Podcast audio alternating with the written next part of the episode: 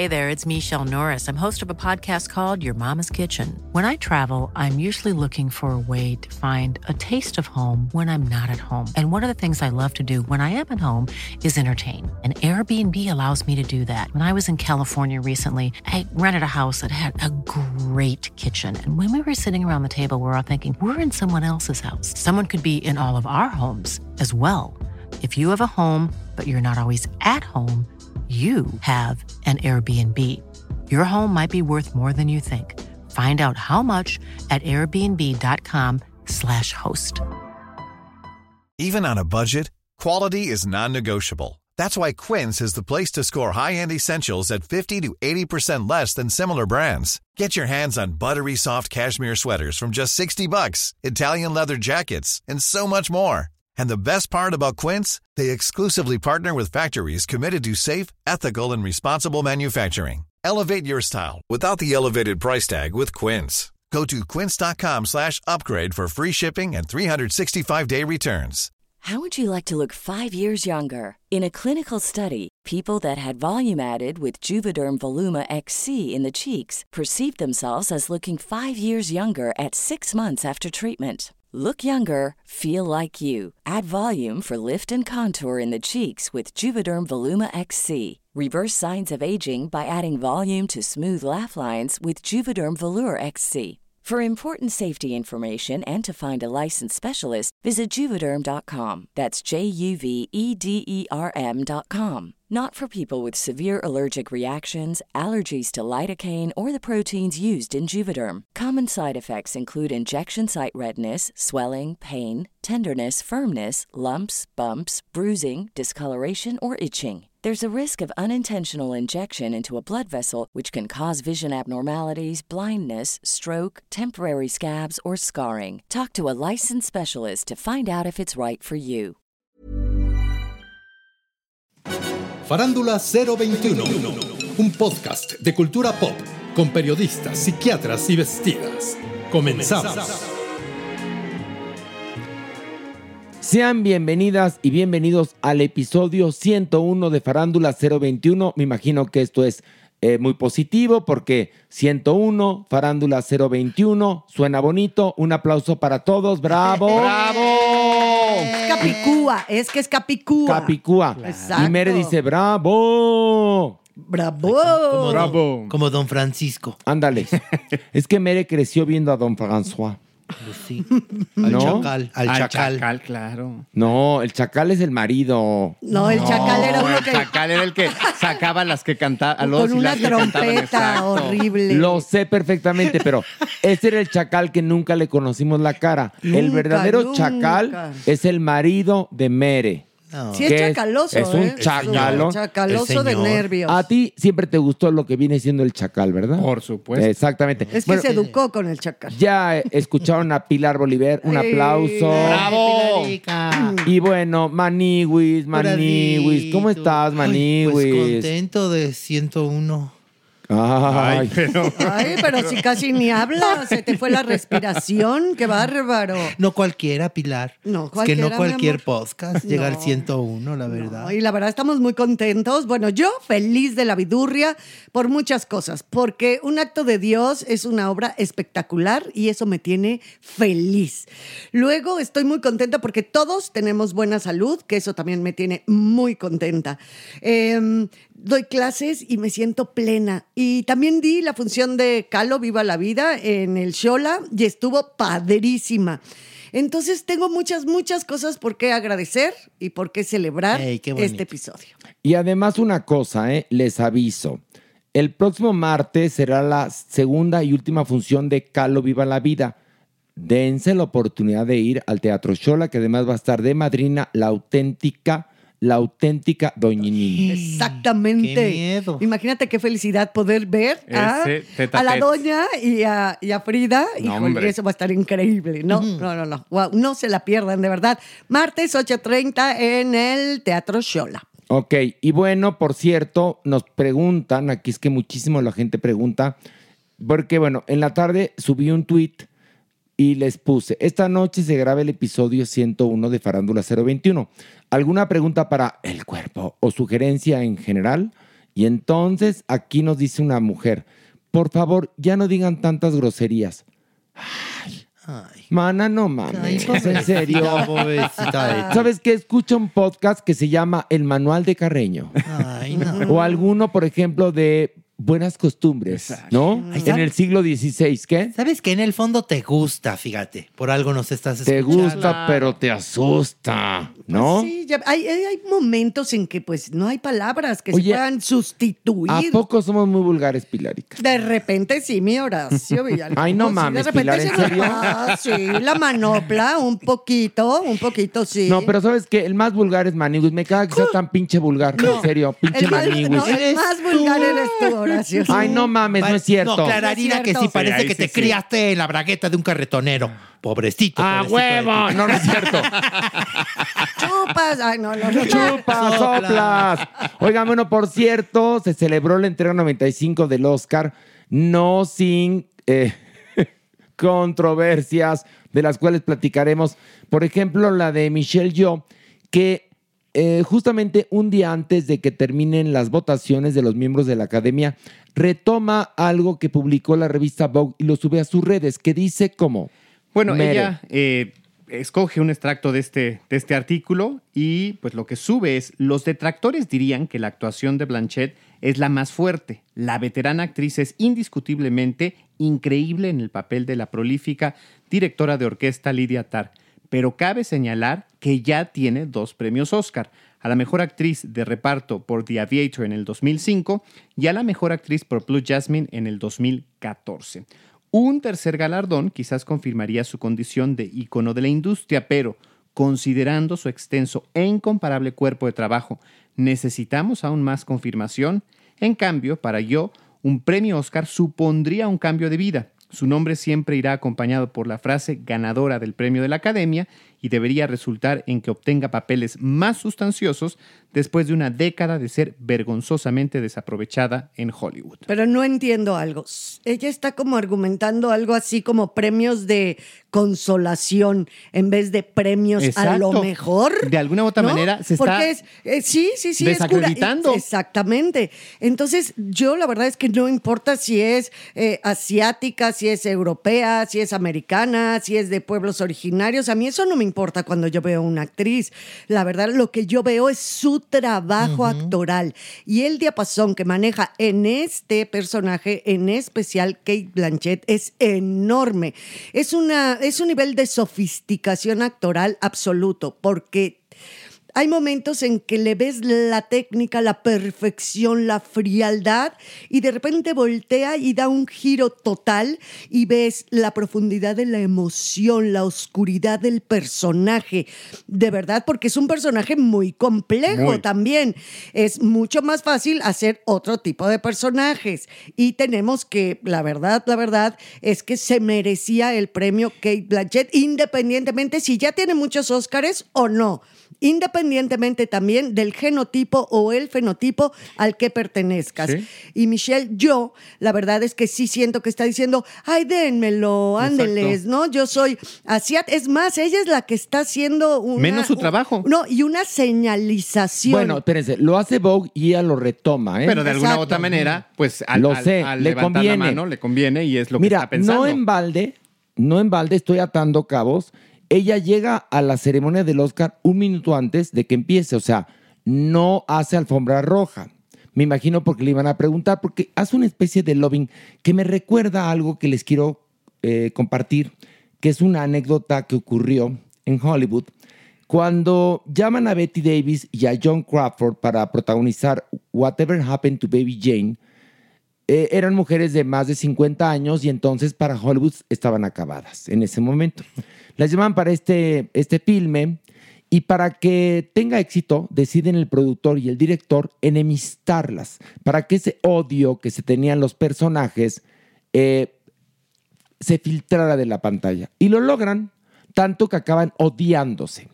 Y más cuando resulta que la academia nomina a Betty Davis para su tercer Oscar y no a John Crawford, que nada más tenía uno. Y entonces John Crawford, junto con una periodista muy influyente de ahí entonces, Lorella Parsons, empiezan a hacer su loving con los miembros de la academia y empiezan a denostar a Betty Davis, diciendo que Betty Davis hablaba mal de tal señor que era miembro de la academia, o que hizo esto, o que hizo aquello, o empezaban con estas cosas de, no, es una golfa, ya sabes, Sí, ¿no? sí, sí. No, promiscua, ya ves que cómo estaba la mentalidad en ese momento. Bueno, se encargan de denostarla, a tal grado que les voy a contar. Además de esto, eh, John Crawford se encarga de ir a avistar a cada una de las actrices nominadas. Entonces va y les la, el coco de por qué no deben de ir a la ceremonia y por qué ella podría recoger en su nombre el Oscar. Ay, Dios. Es, Es verídico. ¿eh? Sí, sí, sí. Entonces hay una escena, eh, esto se ve en Feud, la serie fantástica de Ryan Murphy que te cuenta justamente esta historia. Va a ver a Anne Bancroft que está haciendo teatro en Nueva York y le dice, oye, la ceremonia como tú sabes es los lunes y tú amas el teatro y tú no puedes faltar a tu función de teatro, mi niña. Y además mi, mi Anne Bancroft en ese entonces, ahí la, la, la, la describen como una joven como con pensamiento de izquierda, ¿no?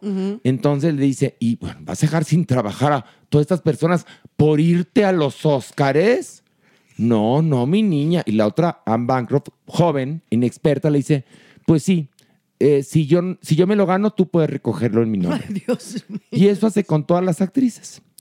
Entonces, llega el momento de la ceremonia, aparecen las nominadas y gana Anne Bancroft sobre Betty Davis. Gana Anne Bancroft por La Maestra Milagrosa y quien recibe el premio es John Crawford.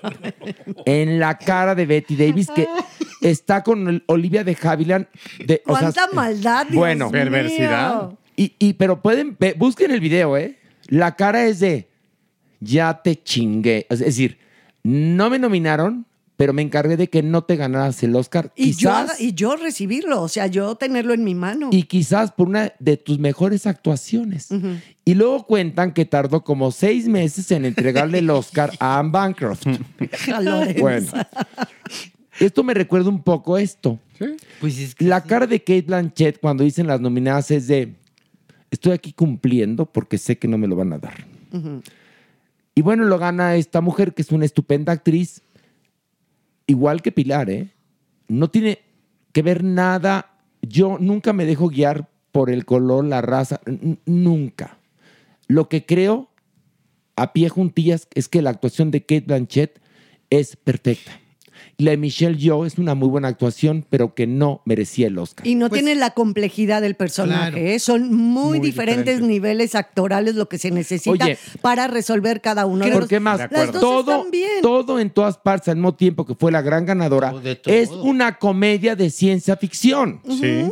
de ok. multiversos. Pero yo creo que la, la sensación general, Maniguis, fue que sí le arrebataron el premio a Kate Blanchett. Sí, claro. Esa fue la sensación que nos dejó Y a bueno, todos. la gran ganadora fue todo en todas partes al mismo tiempo. Ay, Oye, Merengón, De todo. y nosotros que de alguna manera también pues estamos pagando lo que hemos sembrado, que aquí somos tan, tan Rigurosos. rigurosos aquí con la maniwis, pues ¿qué, qué, qué- qué resbalón tuviste? Porque me llegaba una cantidad de mensajes y, y escribí en mi timeline y todo, cuéntame. Pues ahí en la interpretación, por ahí apareció la palabra entretenga. Y yo dije entretanga. Y bueno, a partir de ahí, pues ya ta- se imaginarán. A ver, ahí te va. ¡Ay! Está bien, porque la gente lo pedía. O Sí, sea, eso sí, sí lo pidieron mucho. No estábamos en el podcast. O sea, Que ya. fue hoy- en el momento en el que apareció Idris Elba, que sí entonces en que pensé, pues bueno. Es que, pues, pues sí, es que esta mente cochambrosa que No. No, tienes, pero no bro. creo, mi amor. Oye, pero no. entonces la cagaste al mero principio porque él entregó el premio a Guillermo del Toro, que fue el primero de la noche. No, no, no, ese fue La Roca. Ese fue. Ah, claro, la roca. Espérame, cachetada a mí. Ay, Permíteme, Claro. no te voy a dejar solo esto.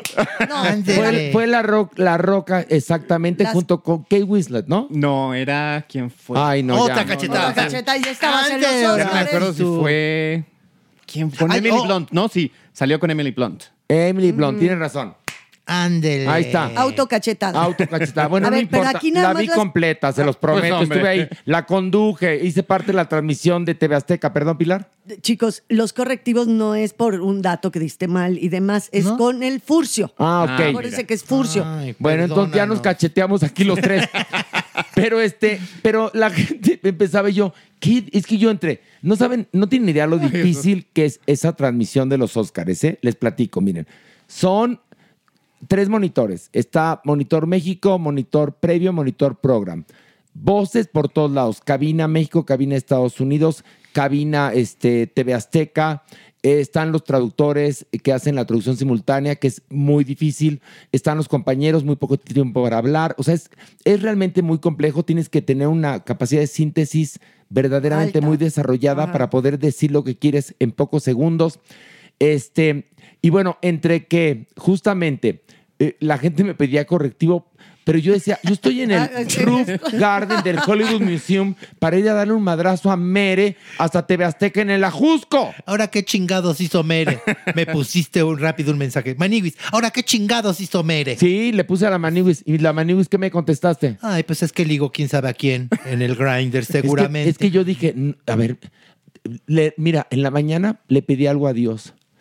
Aleja de las manos de Mere el Grinder durante la transmisión de no los te hizo Óscares. caso. No, sí le hizo caso, nada más que lo traicionó el inconsciente. Pero como Mere es de mucha manga, Por eso. es manga. Y, y manga, manga a veces latinas y manga a veces no. Pero entre Ese es el tanga. peligro, no, ese es el peligro de la manga. Ándale, la manga. Porque la manga tiene un, ¿qué será? Un 70% de Probabilidad falsedad, de, de mentira, de falsedad. la, la manga es como la suerte. Exacto. Es, ¿no? atínale. Es, atínale, una- Panchito, Sí. es atínale al precio, ¿no? Entonces a veces sí funciona muy bien y se nos nota cañoncísimo cuando nos la estamos sacando de la manga a todo Pero Dios. entre tanga no fue una, una sacada eh, de manga. no, esa mi fue amor, una ese fue un furcio. pendejada de lengua. Oye, pero te voy a contar una cosa. Justamente tu.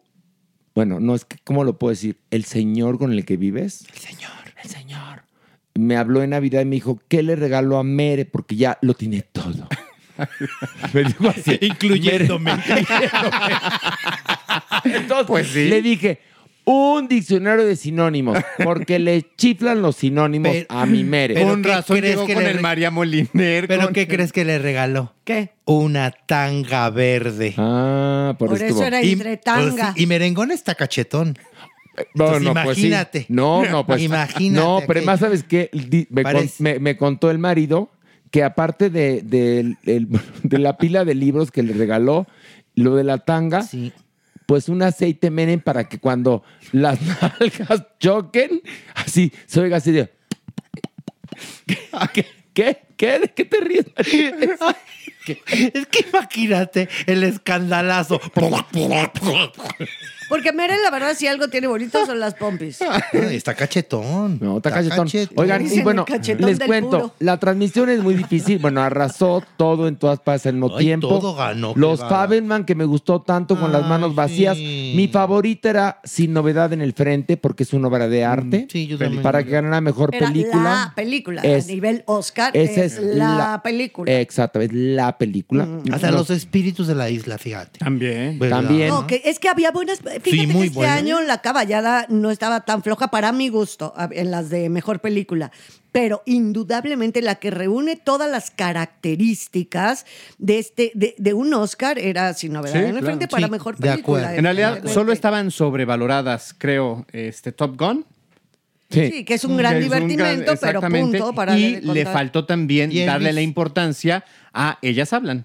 Entonces, Pero ellas hablan ganó guion que, que, es de que alguna yo otra lo dije en la transmisión, Sí, dije, sí, perdón, ahora viene este mejor guion adaptado, va a ganar, ellas hablan. Y todos mis compañeros no me creyeron y ganó. Yo sí. Sí. la había puesto en mi quiniela, ¿Y amigos. saben qué me Sí. dijeron? Eh, por ahí lo, lo- uno de nuestros, de nuestros escuchos, de nuestros eh, hermanos eh, de, de, de Farándula 021 nos Ah, ya, tú ya, exagerado. Bueno, No, pues sí. de- de los escuchas. Ya nos pero Manga, ahí te va, ahí te va. Manga, eso es manga. Pero manga, a ver, empieza. Ahí te, soy merengón. Es que eso es ¿Qué manga. me dijo alguien del público, de la audiencia, de no- la gente, de las personas, de los vertebrados, de quería nuestros hermanos de sangre? Ay, miren, no mames. Bueno, de los fans de... No, momento, paren las prensas.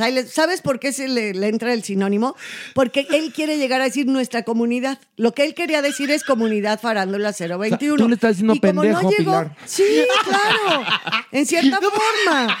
Pero como no le llegó, no le llegó el agua agua, al- tinaco, entonces empieza, hermanos, amigos, escuchas, eh, los de allá, a- atrás del micrófono, Sí, en su mamó. casa. Entonces, porque no le le llegaba la palabra comunidad, que es la que él Por- quería pero hay una cosa, es que mi Mary, no es que lo estemos psicoanalizando, ha hecho de su amplio vocabulario y su capacidad para siempre tener la palabra su éxito, que en un noticiero está muy bien, igual en un doblaje, pero aquí no mames. Bueno, oigan, y por cierto, Te también... amamos, Mere, te Te amamos. amamos, Mere, te Mira, amamos. yo también. Y hay otra. Manigo, ¿estás enfermo? Porque estás. eh, eh, eh, ¿Qué tienes? Pues de pronto, maniguis, porque soy ser humano. A ver, cúrate. No, na- ay, Ay. ¿eso qué? ¿Ahora por Es- qué la cachetada? No, no fue cachetada. Fue Reiki. Ay, Reiki. Es Reiki para tus Para que pulmones. sueltes la flema. A ver, suelta la flema. No, que- ay, pues me duele como Escupe la flema. acupuntura. tu Escupe la Reiki. flema. Tu Es Reiki. ¿No Ay, sientes Reiki? Pues no. Re- Reiki. No, me va a dejar Oigan, bien y otra cosa que también en el, en el mundo de las teorías de conspiración, les platico. Hicimos un equipo sensacional, todos los que fuimos a hacer la transmisión, incluido Javier Ibarreche, que es un encanto. Es angelado, simpático, buena persona, solidario. La pasamos chévere los tres días que estuvimos ahí. En la transmisión, yo no sé qué pasó o qué eh, sintieron o qué eh, sospecharon, que empezaron a atacar a mi querido compañero Ricardo Casares. Y bueno, se armó.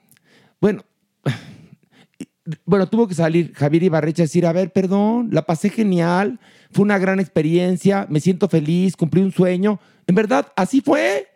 Pero bueno, no sé qué vio la gente que entre que hacíamos el programa y yo tenía el celular porque siempre lo tengo para cualquier cosa, entre que madrazo para Mere y, y que, que- ¿por qué no habla este niño? Y, y yo decía, ¿qué está pasando? Pero eran revoluciones, revoluciones de, como de, de- de- de multiversos, Sí, ya sabes, en medio de la premiación que les digo que de por sí es compleja. Y caótico. Mis respetos para el equipo de TV Azteca, muy Sí. profesionales, muy sensacionales. Qué padre. El Hollywood Museum que nos prestaron es divino, es una locación envidiable que cualquier televisora quisiera tener y la pasamos muy bien y en serio, todo en buena onda, todo en buena onda, pero bueno, también este, por más que se los diga yo, si ustedes creen una cosa, pues no los voy a sacar del dicho.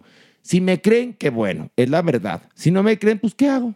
¿No? No, pero es que a veces ven moros con trinchetes. No, Con- amor, Con- ahora sí, ahora. ¿Con qué?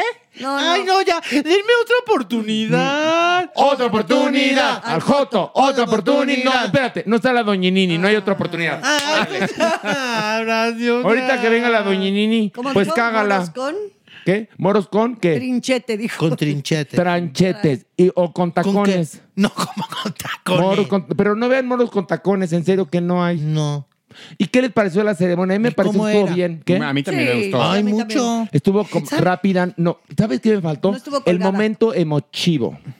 Sí, en Sí, mi porque memoria. cuando fue el. In Memoriam. No, eh, Sí. no, no. A ver, el, el, el Memoriam siempre está bonito, pero siempre hay un mo- momento donde rescatan la música de las películas de Bond o la música de los grandes Sí. musicales de, la- del- de MGM. Ahora sí tú- Eso me faltó. Perdón, pero el In Memoriam, por lo general, muchas veces es mucho más touchy que en esta ocasión. Sí, no lo tanto. o sea, vas viendo a los que ya no están y demás, y recuerdas, y siempre todos, ¿no? Cuando estás viendo los Oscars, todo el mundo, ay, fulano, ay, mira, ah, pero yo no lo sentí tan emotivo que a mí Igual. ¿Y muchas veces sí me, sí se me sale la lágrima y ahora no ¿Qué me creo que pasó, fue?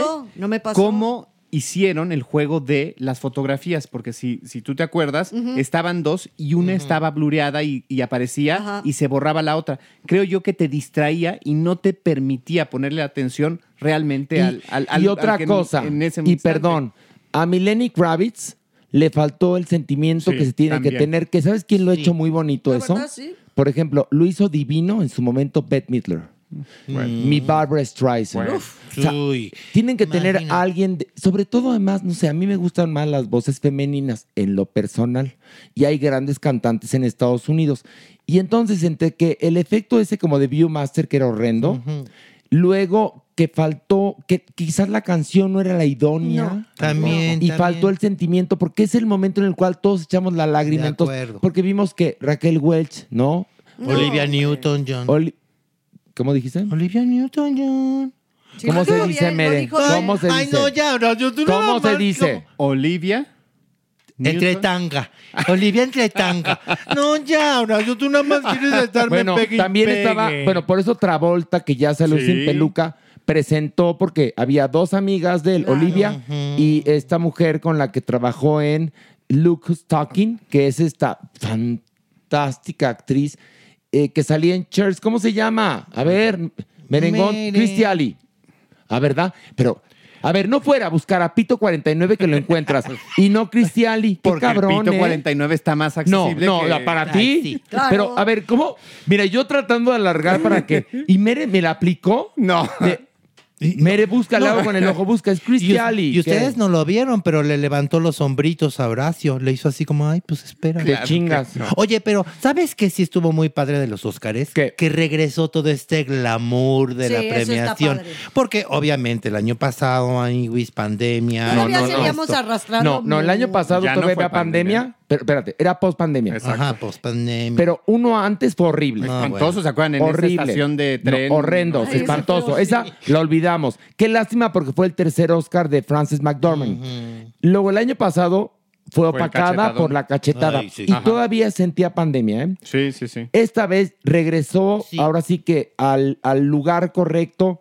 Sí. Además, había más gente en la calle ahora que el año pasado. sí, Es eso que me estamos ¿Saben qué regresando también? a la normalidad, perdón, de que verdad. también ayudó el tener este presentador único, que es el, el hilo conductor, porque recuérdense que además también estaban en esta dinámica de las mujeres y meterlas y entonces eh, cuadros de comedia, pero entonces fragmentado. Entonces no había esta idea de una ceremonia que se iba construyendo. No, y fue espantoso porque pusieron a mujeres a conducir, este, y entonces ellas aparecieron acosando hombres, que tampoco estaba tampoco padre. estaba padre. Ninguna estuvo simpática. En No. esta ocasión Jimmy Kimmel estuvo muy, Muy genial. bien, sí. Ay, conocí a Guillermo. Ah, sí. Conocí a Guillermo en la alfombra roja. Qué genial. tipo. Este, bueno, ahora hubo un problema con PETA por lo del burro, de meter al burro de la isla de los espíritus. Y también lo criticaron que tiene, mucho. Perdón, tiene toda la razón, PETA. El burro Sí, estaba claro, de- aterrado, ¿eh? No, estaba de más, no había necesidad. No venía al caso. Y también lo criticaron mucho por el chiste que hizo con Malala.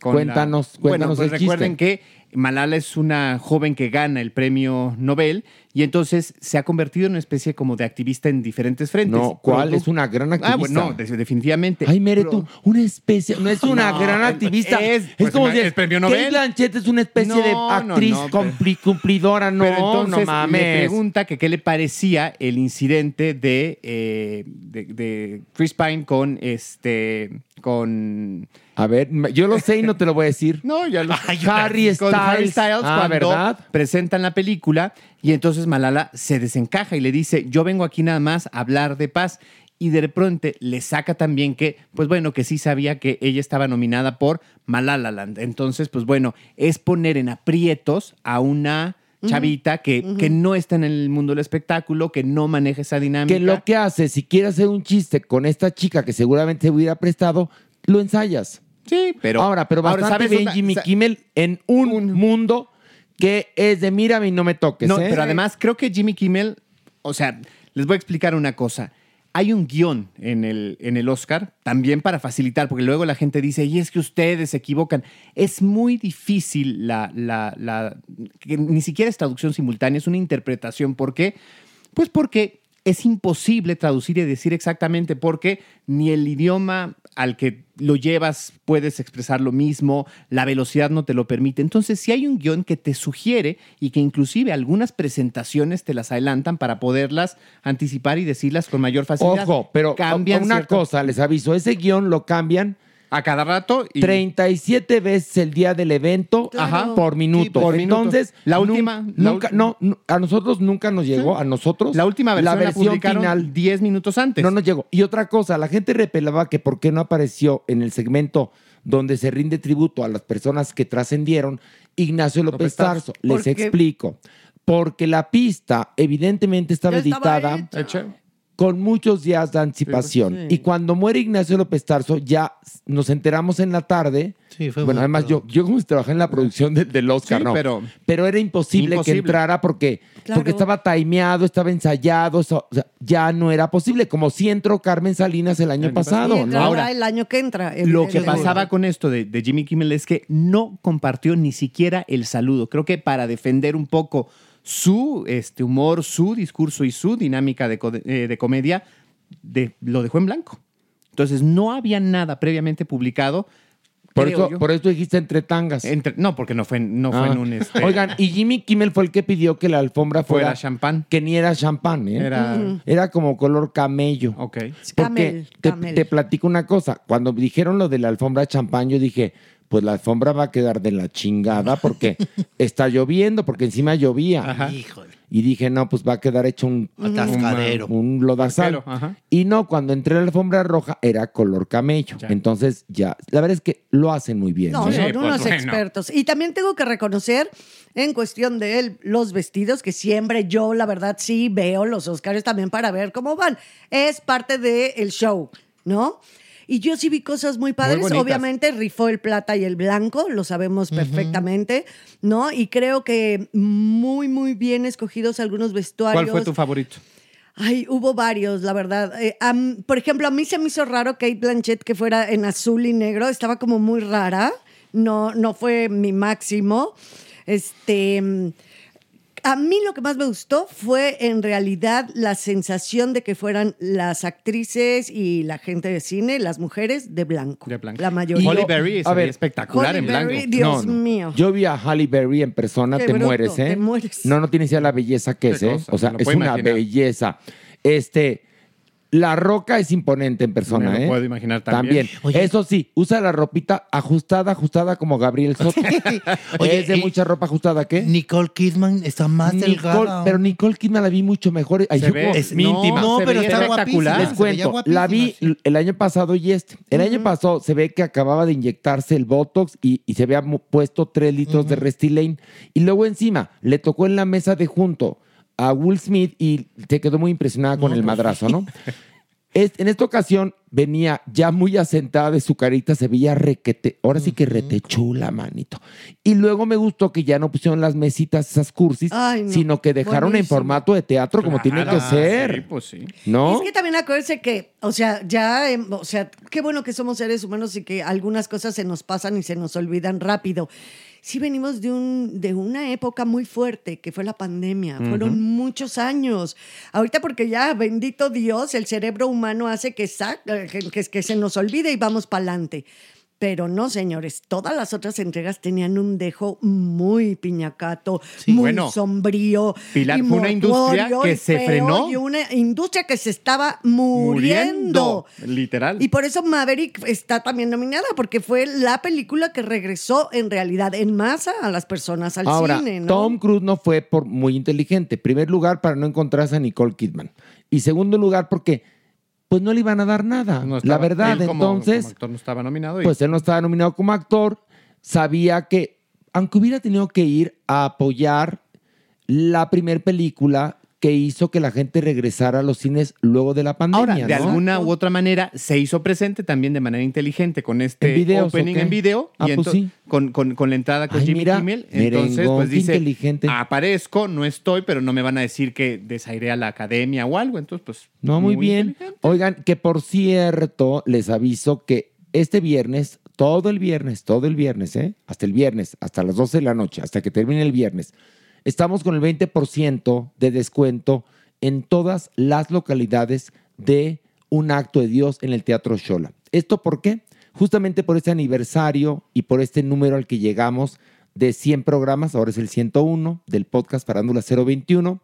Y entonces, bueno, pues compre sus boletos para los viernes, que es el único día que nos presentamos en el Teatro Shola, y vaya a reír, a gozar, a conmoverse con esta obra, con esta obra tan linda, tan, Oye. tan bien puesta que... Ahora sí, tú, pero por ejemplo, si yo quiero comprar para el viernes de Semana Santa, ¿me hacen mi 20% de descuento? Sí, por supuesto. Ah. Es el 20% de descuento aplica para todas las funciones que están abiertas, independientemente Ah. de que sean este viernes o el otro, o el otro, o el otro, el otro. Semana Santa, por supuesto que el Viernes Santo vamos a trabajar. Esta obra es perfecta para Semana Santa. es como, como las pastorelas de Sabido en diciembre. Haz de cuenta. Obviamente, o sea, Entonces, imagínense. Vaya a ver esta obra, le va a fascinar. No en balde hemos triunfado y la verdad es que hemos triunfado porque la obra es muy buena. Pilar ha hecho un trabajo increíble.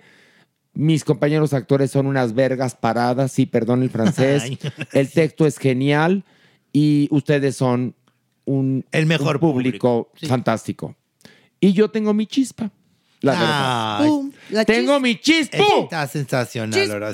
Mi- Tengo mi chispa. Y bueno, damas y caballeros, vamos a una pausa porque ahora sí que se nos alargó el chismarajo.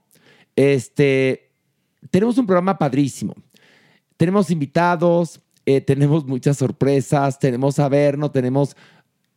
Es más, no les quiero decir. Vamos y volvemos.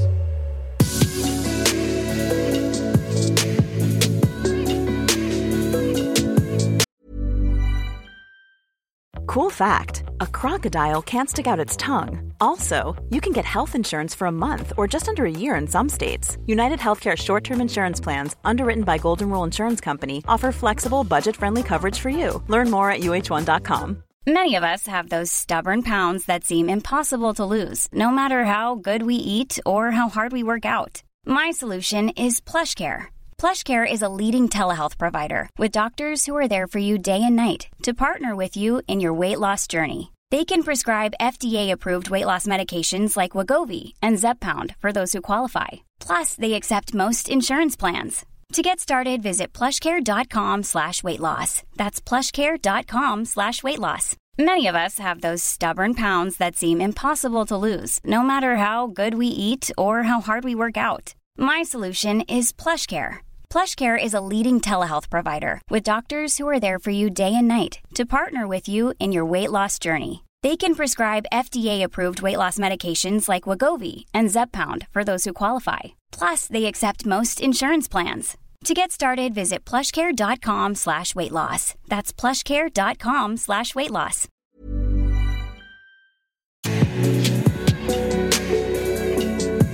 Y bueno, como estamos, eh, pues ahora sí que haciendo el episodio 101, decidimos invitar a Joss, la tarotista, para que nos eche el tarot para ver cómo nos va a ir en los próximos 100 episodios más, porque de que los hacemos, los hacemos. ¡Bravo! ¡Eso! ¡Bravo! Maniwi, ¿estás contento con Joss? Muchísimo, Aniwis, muchísimo. Porque nos va a decir qué nos depara. Ay, Joss, ¿cómo estás? ¿Cómo eso. estás, querida? Bien, bien, muchas gracias. Aquí feliz de estar aquí con ustedes, que hay una energía bien bonita. Ay, el, el gusto es para nosotros, Joss. Además, eres muy buena en lo que haces, muy Muchas atinada. Tienes un don y gracias por compartirlo con nosotros. No, gracias también a ustedes por invitarme. Yo feliz de la vida de estar aquí. Y somos Oye. muy cíclicos, ¿no, Horacio? ¿Qué? Bueno, nosotros, así, ahora sí que esta family, pero como acabamos de cumplir los 100 episodios, como que ya dices, a ver, ese número redondo, ¿qué es lo que sigue? Claro. ¿A dónde vamos? A ver, porque no? hemos ido creciendo, es decir, del primer año al segundo se duplicó la audiencia. Tenemos cada vez más patrocinadores. El podcast ha estado durante los dos años en los 10 primeros lugares de las listas de todas las plataformas. Es decir, desde el primer episodio fue un podcast ganador. Y entonces, pues nos colamos. Y queremos seguir siendo colados. Entonces, la pregunta, ¿y yo puedo sacar la carta? Sí, adelante. Quiero saber qué nos depara el, durante el 2023 a Farándula 021. Ok, Adelante. ¿cuántas saco yo? Ahorita tres.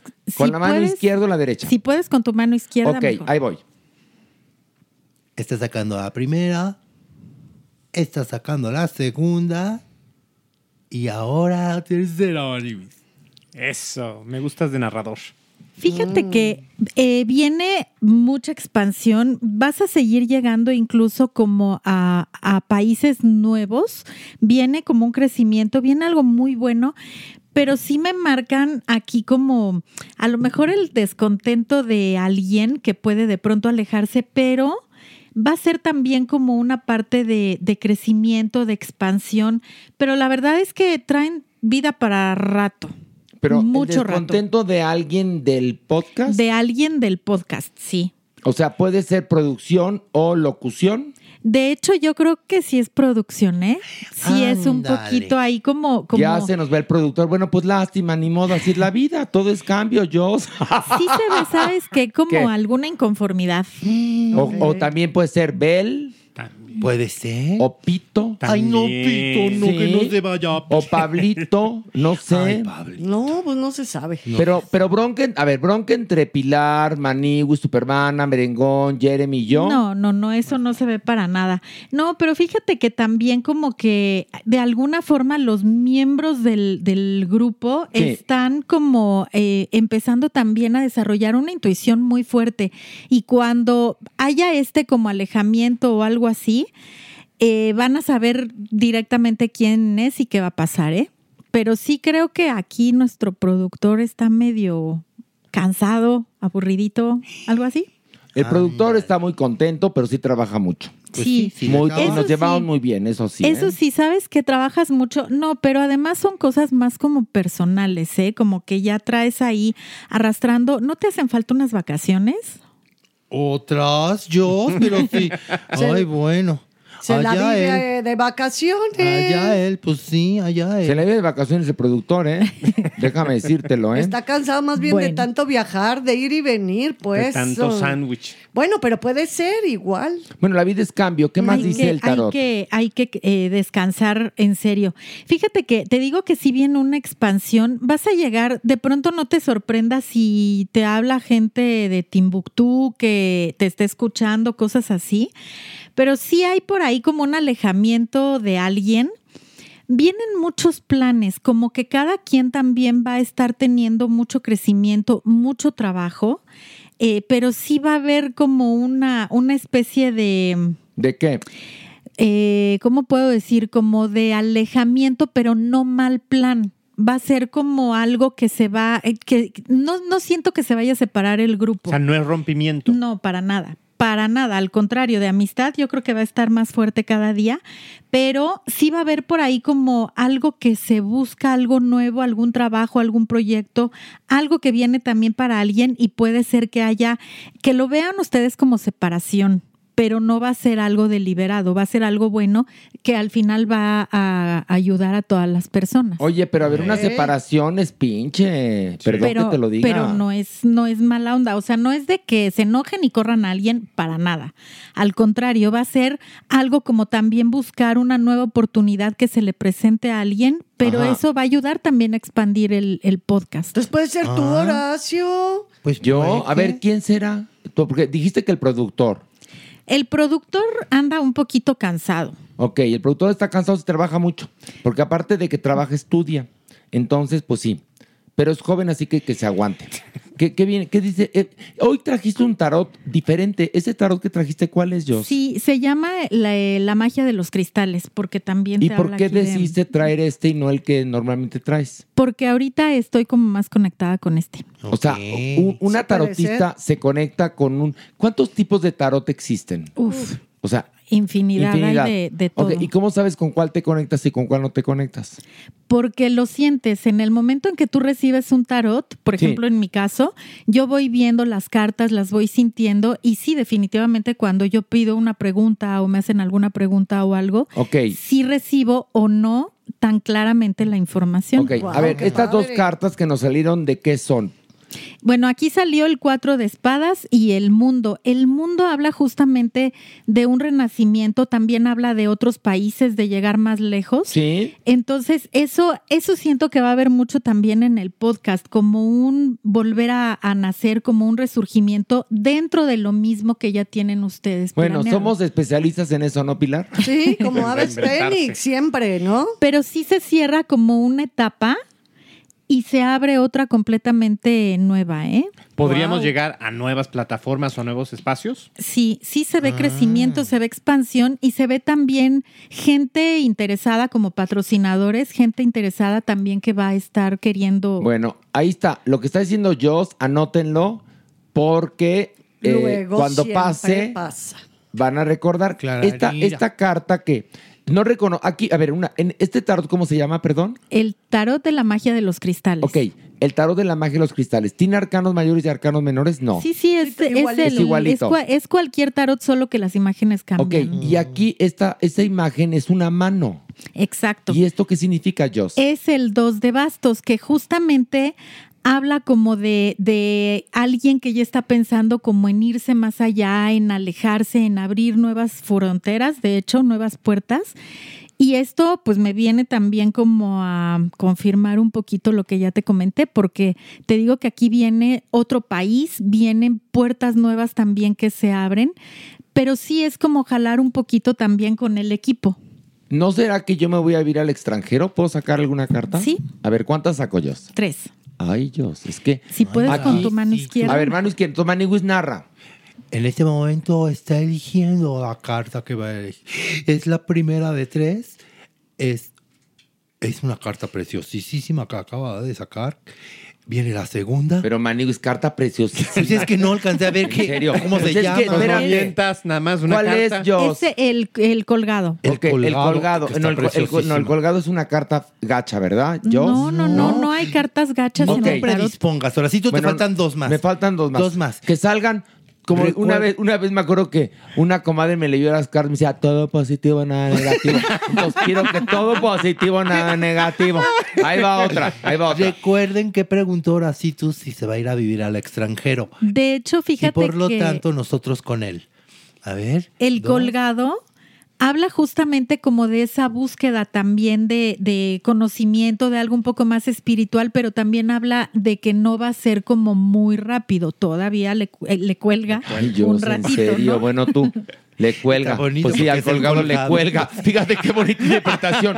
Cuando sale el colgado es que le cuelga. Ok. Un rato. Un rato. A ver, ¿qué bien, qué, a ver, ¿qué dicen las cartas? Pero fíjate que también es una oportunidad de trabajo. Algo nuevo que se abre también que económicamente va a dar muchas ganancias. Ok, también. entonces, lo que están diciendo las cartas que muy probablemente me vaya al extranjero a trabajar. Sí. Mm, Y puede ser que también tardes allá un buen ratito, ¿eh? Y eso te va a dar mucha estabilidad en todos los aspectos. Ok, entonces les, yo les aviso una cosa. Si yo me voy a ir al extranjero, el podcast sigue, ¿eh? Ay, Eso, sí, ¿eh? pues, Para claro. eso está la tecnología, porque Claro. nada más que me- si me mandan a vivir a, no sé, al, al mar Egeo en una balsa, pues ya me fregué. Pero normalmente creo que habrá internet, ¿no?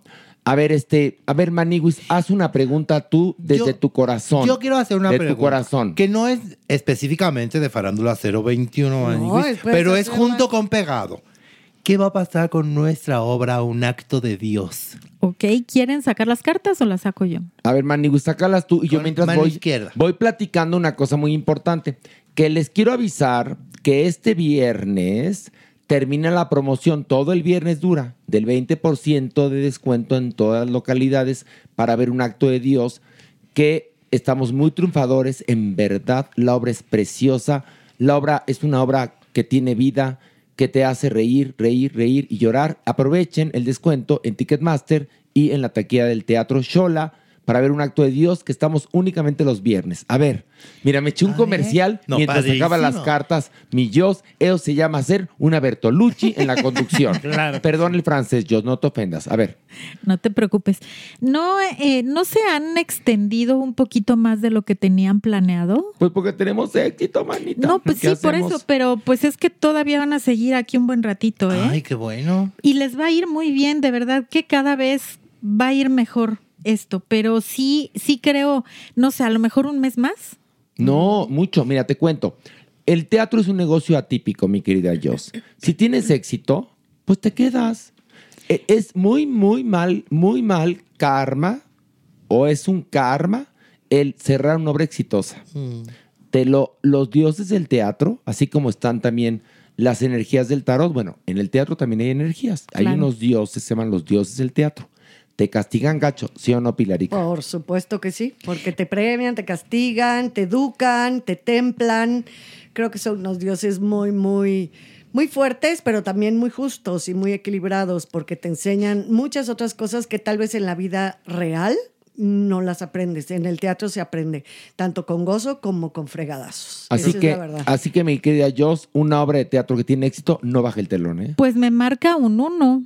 ¿Qué es eso? Pues puede ser, eh, eh, ¿Un hablando año? de tiempos, puede ser, puede extenderse entonces todavía un año más.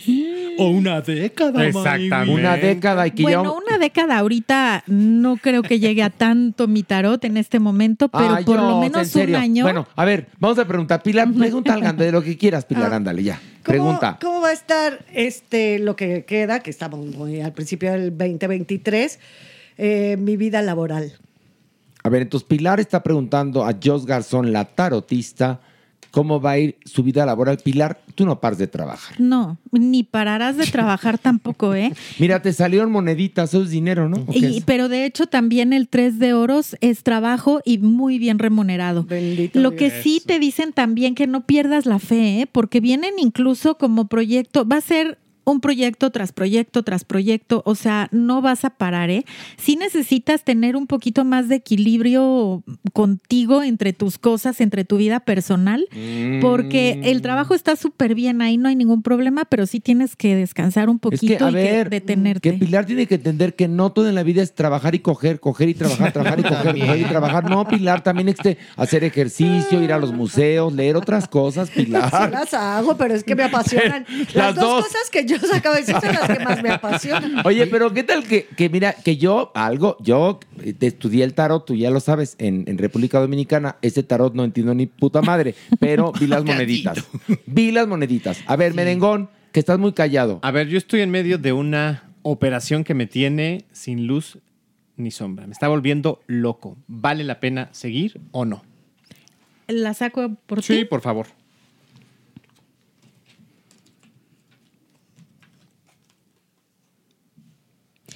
Pues no se ve nada malo, ¿eh? Yo creo que sí vale la pena, nada más que necesitas tener un poquito de paciencia. Pero sí te tiene como mm, harto. La verdad es que harto, sí. Y sabes que como que tú sientes que no te está dando, como que no estás viendo resultados. Pues date tiempo. Yo creo que tienes que empezar a soltarla un poquito, ¿eh? Cuando empieces a soltarla, no se va a ir, pero te va a empezar a dar lo que tú estás esperando. Ok. ¿Te quedaste tranquilo con la respuesta? Pues un poco más. A ver, Maniwis, hay otra pregunta que queremos hacer tú y yo. Bueno, ya nos dijiste del éxito del podcast, de que Pilar no va a parar de trabajar, Merengón tiene que estar más tranquilo, pero va a haber gira de un acto de Dios. Entonces, pues queremos saber cómo nos va a ir en la gira. ¿Podemos preguntar, Jos? Sí, Jos, Jos, adelante. Ay, qué nervios. A ver, Izquierda, a ver, izquierda. Entonces tú narras. En la mano izquierda, en este momento está eligiendo una de las tres cartas. No sabe cuál, Horacito. Ya quiere otro mazo de cartas. Nada más tenemos una, Horacito. Esa acaba de elegir la primera, la cual Dios está destapando. Una es que sabes que yo me espero, rosa. te voy a platicar una cosa. Así como Jos, ella dice que el tarot le habla, yo también elijo la carta que me brille. Que te jale. Que me Sí, yo jale. también, sí, yo también eso, eso hago, fíjate, Horacito. Y ahí le acaba de jalar una del medio al centro. Y esta es la última carta que eligió Horacito. Ya, ya tengo mis cartas elegidas. Fíjate que viene muy bien la gira, como que se van a cumplir muchos sueños, tanto de ustedes como de la gente. De hecho, no se sorprendan si en algún punto también les dice la gente que la obra, digo, es, es muy cómica, habla mucho de situaciones que estamos viviendo, pero no se sorprendan si luego la gente les dice que es como sanadora. ¿No? Y ustedes van a ir descubriendo también algo nuevo dentro de, del movimiento que va a haber de ciudad en ciudad. Van a descubrirse también ustedes de otra forma. Es que ¿eh? la obra es sanadora, perdóname, Sí. Pilar, ¿no? Claro, por supuesto. o Es una obra sanadora. Y, que, y va aparte apostando cada vez que va avanzando, dramatúrgicamente hablando, la obra y temáticamente hablando, cada vez va llegando más a eso, a sanar al ser humano, ¿no? Y, justamente el mensaje que da es de, de sanar tu corazón, fíjate nada más. eh, por, eso, eh, por eso el teatro es tan milagroso. Sí. El buen teatro, por supuesto. Los buenos textos son curativos, son terapéuticos, te- te- son catárticos. Lo que sí es que no sé si se acuerdan que la vez pasada vi que se iban del teatro. Sí. Pues ahorita no se ve ningún movimiento. Yo creo que como por ahí si alguien quería como que se fueran, Ajá, ya no. no. Es que, a ver, una cosa, el tarot te avisa, pero no es infalible porque la vida cambia. Exacto. Por eso me caes bien, Millos. A ver, yo quiero preguntar, entonces, híjole, Pilar, ¿y si me les voy yo? No, No, pues, pues, te si vamos a para apoyar, bien. nos vamos a No, apoyar ya lo sé, pero no, no, no. ¡Ah! ¿Qué tal si te vas por amor, Horacito? Pregunta por amor, pregunta por amor. Es que no sé si quiero amor. No, no, no, no, no te La cierres, verdad. no te cierres. Es que Amor mira, tienes mucho. No, a ya tu sé, pero eh, Maniguis es, habla de el amor. Sí, el amor. El amor, mira, ahí te va la palabra. Ah, Carnal. Amor de hombre. Eso, amor de hombre. Ándale. Ándale, el amor de hombre. Exactamente, amor de hombre.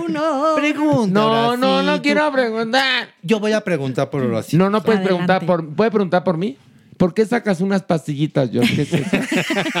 No son pastillas, son unas runas. Runas. Ay, Sí. qué- a ver qué bonita. Que son unos simbolitos que están en piedritas. Ok. Pero este, y también dan muchos mensajes. Estas son runas brujas, porque hay diferentes tipos de runas. Ay, pero entonces me vas a aventar las runas o lo, lo sacaste como estrellas ninjas para matarnos aquí en la cabina, ¿o qué?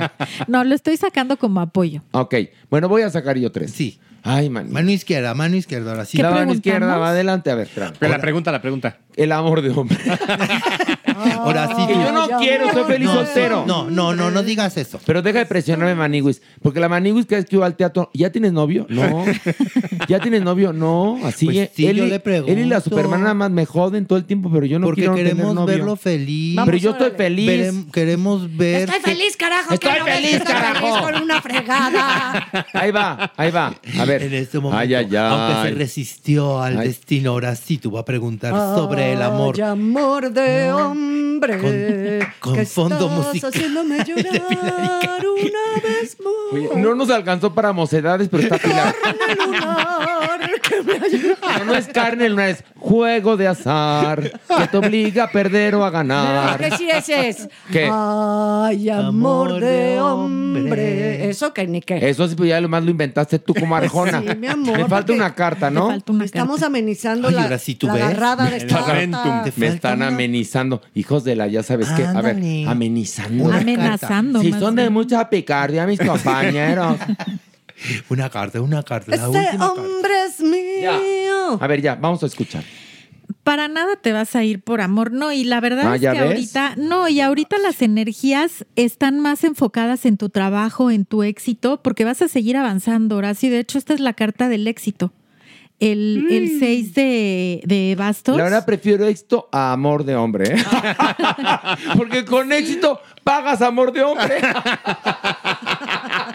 si quieres amor de hombre, lo pagas. Y ya, Pilar, la verdad. Y el corazón. no te van, no te Ay, van a el faltar corazón, ¿qué? por ahí como alguno que otro No, si no me pretendiente faltan, no me y- faltan. Y, y alguno que otro que quiera tu cuerpecito. Y que lo pero, dé, ¿no? pues no, no, pero no. No, no lo voy a dar, fíjate. Horacio. Yo hasta que me case de blanco. El cuerpo no, pero el pistachón sí. No, pero aunque fíjate, por ejemplo, las runas sí te dicen que tú ya estás listo para tener una relación, o sea, tú sí ya emocionalmente ya estás abierto, bueno, no abierto, pero sí estás listo. Ahorita si llega alguien que te mueve el corazón, tú de verdad que sí te darías la oportunidad.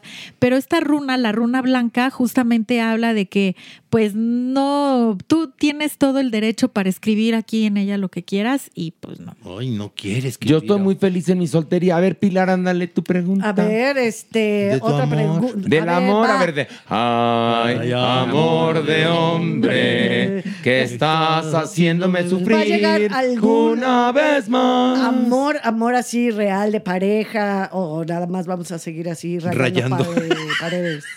A ver, pero tú la, te la sacó por ti, la yo, Sí, sí, manita. sí. ¿No te importa? Sí, porque están Estás bueno, muy lejos. Bueno, Sí, ¿no? Y confío en ella. Ahorita no. Ahorita no, sabes que tú estás como demasiado metida también en tus proyectos, estás como, es tu prioridad, es tu vida, de hecho el trabajo. No, pues sí. Sí, puede ser que por ahí más adelante llegue alguien que te, te equilibre, te ayude como también a, a entender que pues la vida no nada más es el trabajo, ¿no? Ok. Pero ahorita como que muy pronto, ¿no? ¿Ya has sanado relaciones anteriores?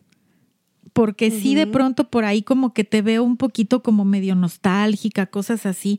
Pero ahorita todavía, todavía no. Ay, entonces ya cuando tenga 80 años, mi amor. no, a ver, pero- hay una tarde. cosa. No, pero Nunca una cosa, tarde. tiene toda la razón el tarot. O sea, mi prioridad en la vida es el trabajo, es eh, eh, de- en eso gira mi vida. Eso es totalmente Pero cierto. sabes que además, Pili, tú piensas demasiado. O sea, obviamente no vas a aceptar cualquier cosa, pero eres como demasiado piquis. ¿No? Que si ya no están a la altura de aquí, ya no.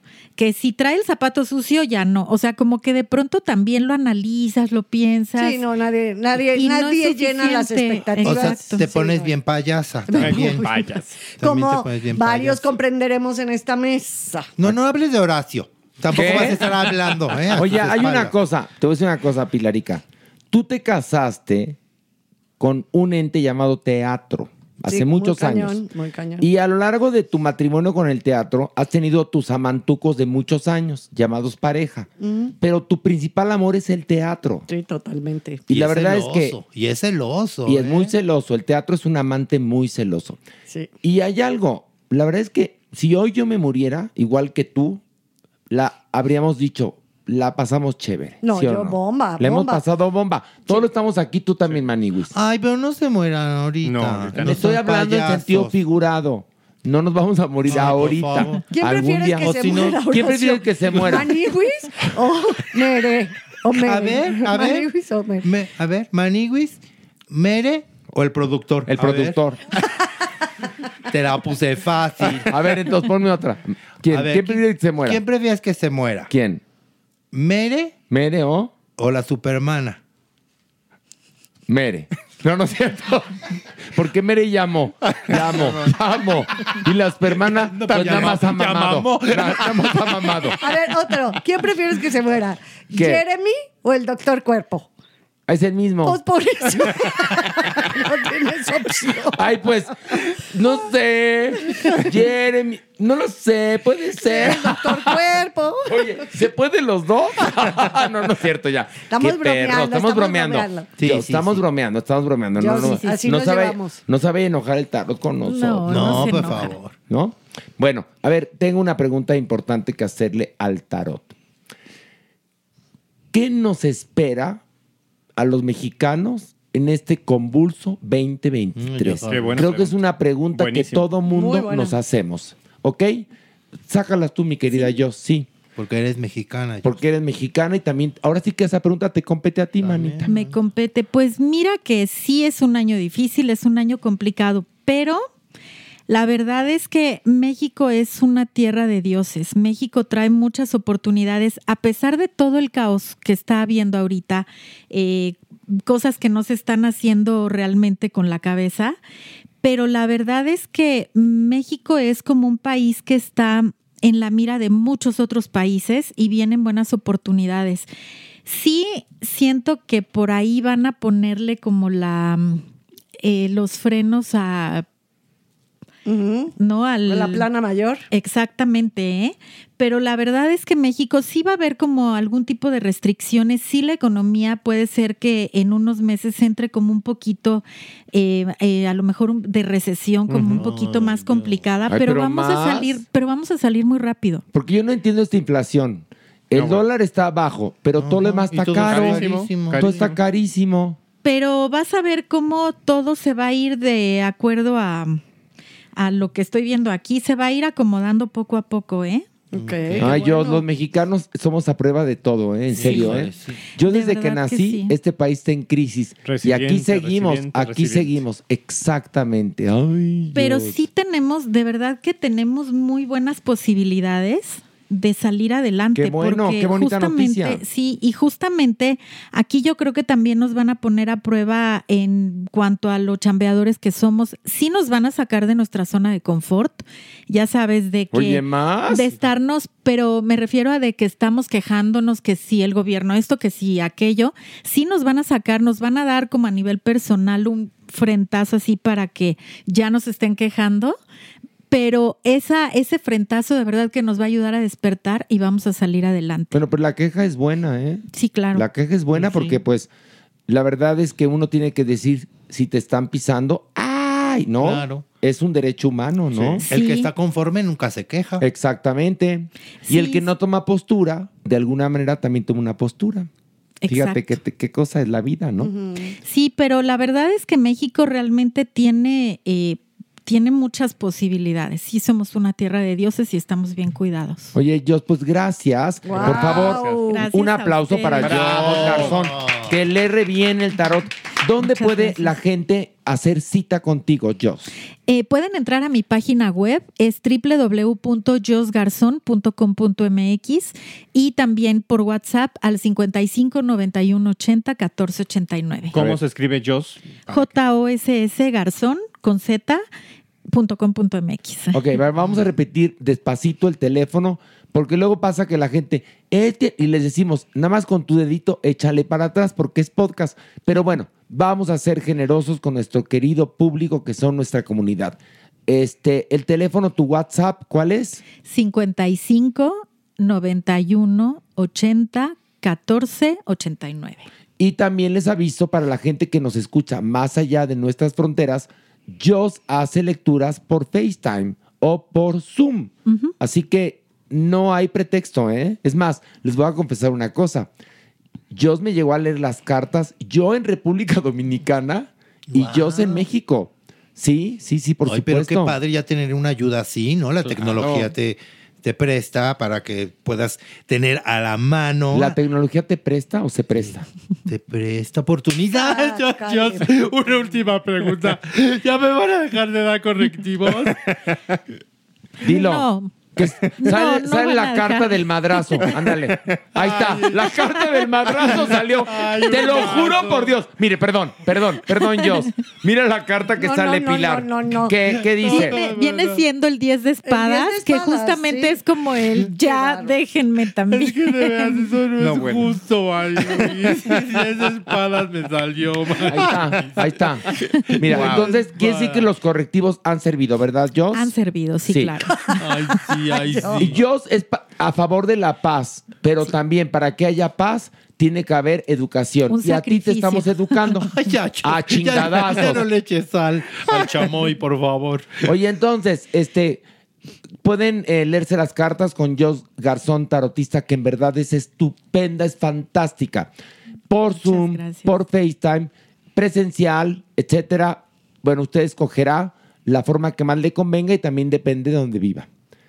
¿Tienes algún mensaje? Sí, voy a saqué un, un mensajito para el podcast.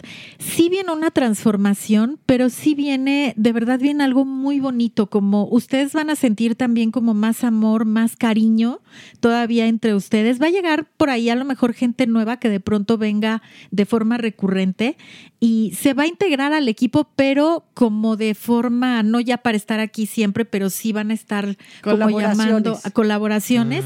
Y sí viene cosecha, ¿eh? Sí les va a traer también muchos frutos. Ay, qué en bueno. un futuro no muy lejano. Porque, mira, te voy a confesar algo, igual a nuestro público, hace un trabajo difícil, Claro. porque de alguna manera abrimos camino. Es nuestro propio negocio en un campo eh, muy, muy fértil, pero también muy virgen, que es el campo de los podcasts. Como bien te lo dije hace un momento, nos colamos desde el principio en, en el top 10, pero pues muchas empresas no saben lo que es el podcast, no saben eh, las herramientas que te da un podcast y poco a poco se van enterando. En Estados Unidos ya hay, bueno, podcasters que son putrimillonarios. Nosotros no. En amistades sí. Todavía no. Todavía no, pero sí viene es- vienen esos frutos, viene esa cosecha. Y fíjate que también, además de todo lo que, lo que acabas de comentar, ha sido muy catártico para ustedes, Ay, muy, para muy, los muy, miembros del, grupo. Y realmente también ha sido muy sanador. Han vivido muchas cosas juntos. Y el hecho de venir y sentarse en el micrófono y estar hablando, de verdad que les ha ayudado mucho a que les caigan veintes, a sanar cosas. Sí, es, es algo eh, en donde realmente pusieron su Oye, alma. y te ¿eh? cuento otra cosa, y no tienes idea la gente cómo lo ama. Sí. Porque es un podcast atípico, porque es largo. Al- Normalmente son más cortos. La gente de Acast, que es la compañía con la que trabajamos, están azorados de que un podcast de tanta duración le guste tanto a la gente. Y yo les contesté, lo que pasa es que lo hacemos con el corazón. Y en segundo lugar, somos una, creo, mona compañía y la gente se lo va chiquiteando. Y entonces, pues la verdad es que hay gente que me escribe y me dice, ya lo he escuchado dos veces. Por ejemplo, hoy me pasó un tipo que me puso en, el, en, en- en Twitter, ¿por qué no han subido el episodio? Le dije, porque es miércoles. Fue Ah, genial. ¿No fue, genial? ¿Tú lo Genial, leíste, claro, merengón? Por supuesto, sí. Le dije, pues es que es miércoles. Todavía no. Todavía no lo grabamos, ¿cómo le hago? Yo quisiera dártelo, pero pues no se puede, ¿no? ya lo Perdón, ya esperan estaba con destanteado. Y ansias. entonces hace una catarsis de ida y vuelta. del, del público, la comunidad hacia nosotros, de nosotros hacia la comunidad. Y es un espacio abierto a que vengas tú, a que venga Alex Toledo, a que venga, el otro día viene un chico que hace OnlyFans, hablando las cosas como debe de ser, por su nombre, y como hablamos los mexicanos, ¿no? Entonces, lo que sí pueden estar seguros es que en este podcast hay verdad. Claro.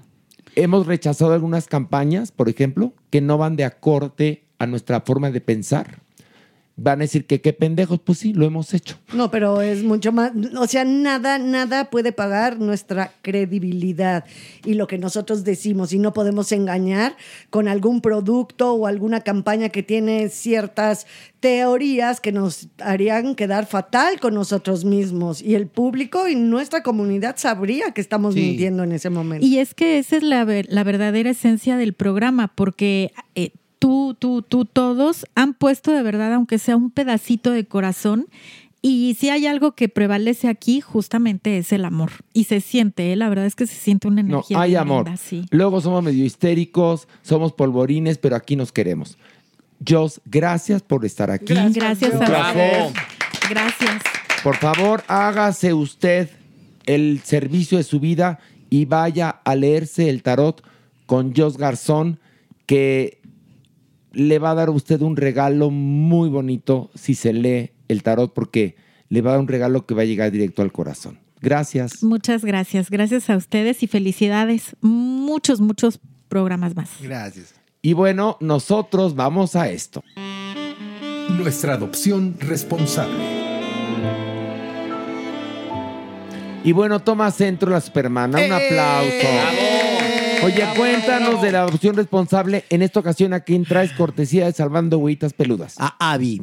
Abby es, pues, una perrita muy maravillosa. Es Ay, a muy verla, a verla, a guapa. verla. Abby es que aquí está Abby A para ver, que la vean. Va a estar en nuestras redes. Tiene el ojo achinado, es Ay, miel. mira. Es una ay, cosa preciosa. Y la historia de Abby es que era una perrita en situación de calle. Pues que se acercaba a una pollería. Y entonces ahí en la pollería, pues ella recibía pellejitos y así. Ya, ya. Y entonces, una tarde de San Sebastián, Abby llevó a un perrito en su hocico y lo dejó en la pollería. Ay, no. Y después fue por otro. Tuvo Sus dos hijos. perritos, Ay. exacto. Y entonces Ay, ella no. sentía cobijo ahí. La chica de la pollería, obviamente, como nos escucha, le mandamos saludos, besos y apapachos. Este, pues contactó a, A Yasmín. Ok. Y entonces Yasmín no puede creer lo que esta perrita es Oye, capaz de y, hacer. y tenemos, a, digamos, a esta perrita y a sus cachorros. Los cachorritos ya fueron adoptados, porque Ay, qué acuérdate bueno. que entran en protocolo. No es como Ah, que qué esto bueno. sucedió ayer. No, Ya, esto ya tiene un tiempo prudencial, que obviamente la perrita ya está esterilizada, Ya, desparasitada, ya, sí, vacunada. Los perritos ya, ya están dados en adopción.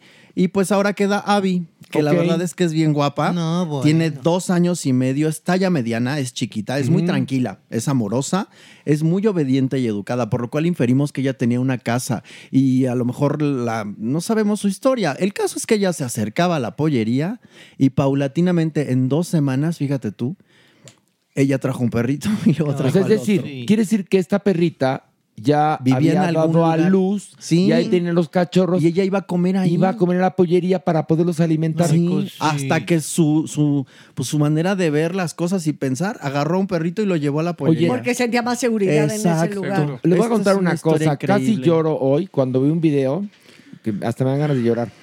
Este, no sé cómo estos videos este, verdaderamente no nos conmueven, por lo menos a mí sí.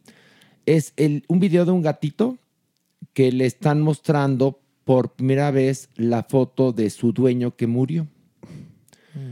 Y agarra el gatito, empieza a ver el celular y se recarga en él y lo abraza. Sí, los animales tienen un sentido que nosotros hemos perdido, ¿eh? Muy cañón. Y luego otra, otra que me impresionó muchísimo es que se acuerdan de que todos los perros van al cielo de esa película, Sí. en la cual eh, llega el espíritu del perro a hablar con el gato y el gato levanta la patita y etcétera. Bueno, entonces otro video de un gato que se ve que está, es lo que dicen, que falleció el perro que lo acompañaba, que era su mejor amigo, y ves al gato con la patita levantada como que lo está acariciando. Es impresionante. Es que los gatos, perdón, bueno, aquí se los manejo un poco porque tengo a mis dos bebesucos.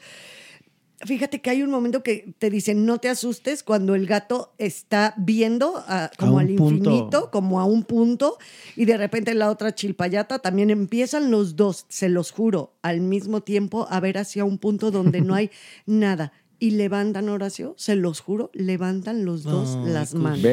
Yo, Lurditas, mi perrita Lurditas, ella desde que la adopté, de alguna manera en- se queda siempre ah, viendo a un punto y hace eso.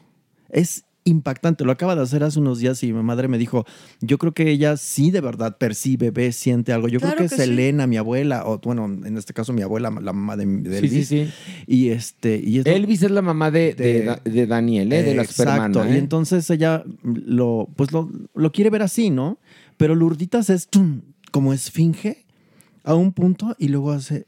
Y es que es. Mira, y estaba leyendo una cosa, que por qué los perros viven tan poco. Porque ellos no tienen nada que aprender. Exacto, nada. Ay, al nada, contrario. nada más tienen que enseñarnos. Exacto, los humanos tenemos tanto que aprender de los animales, Maniguis. Y lo principal es la lealtad. Si los humanos. Mira, Maniguis, que en verdad- cuando hablas bonito, No, Maniguis, hasta me caes bien. es- ay, pues mira, voy a hablar más bonito cada vez, porque Ay, mira. cada vez te caigo menos bien. Ay, no es cierto, te adoro, Ay, y tú lo sabes. ti. Bueno, y entonces, No, ¿qué pero sí, en verdad, necesitamos aprender Sí, tanto de los mucho. Maniguis. Nos dan ejemplo de vida, porque... Porque ese es el amor incondicional. No, no se dejan llevar ni por una apariencia. Nada, Ni por, nada. No les importa porque eres. Si, si eres rico, si eres Nada, pobre, nada, que si eres no moreno, que si eres rubio. Nada. No, es más, no les importa ni siquiera si tienes para darles algo de comer. Con que tú les des un poco de tu cariño y les compartas algo, te juro que ellos están más que bien servidos. Son maestros emocionales. Sí, señor. Nos enseñan a manejar nuestras emociones de una forma, sí, muy salvaje, porque finalmente es la naturaleza. Cuando se muere un animalito, uno dice, "Ay, yo no quiero otro perrito porque sufre mucho. No, piensa, acomoda esa emoción, ve a dónde va, dónde te lleva, qué es lo que te enseña un gatito, qué es lo que te enseña un ave, por qué están ahí en cautiverio.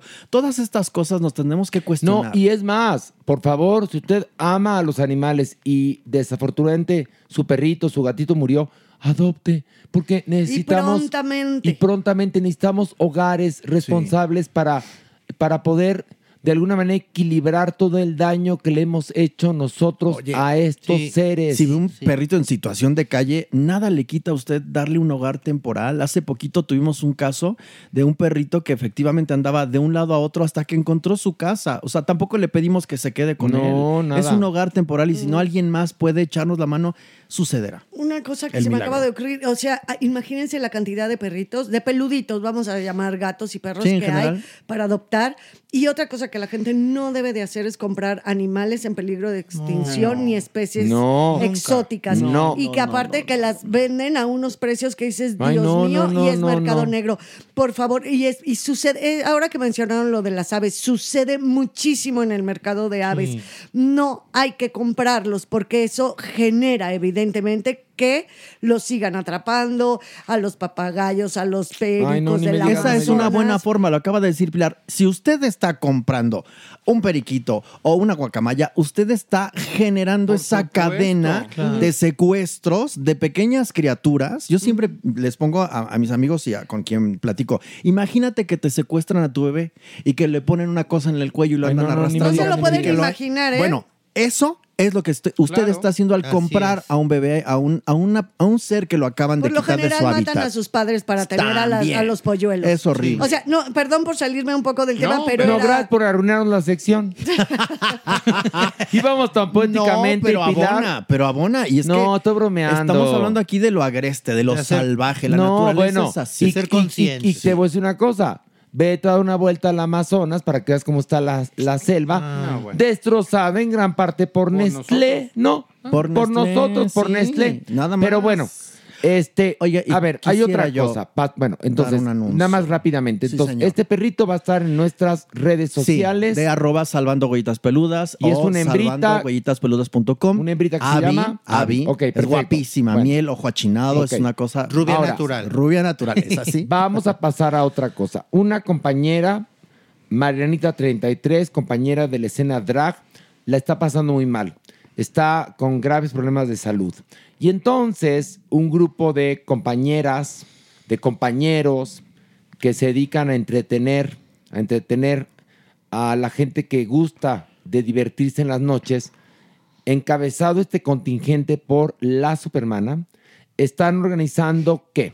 Bueno, estamos organizando un show a beneficio este domingo 19 a las 8 de la noche en Londres 142, mejor conocido como el PUT, en la primera planta. En la planta. Ahí vamos a estar el domingo.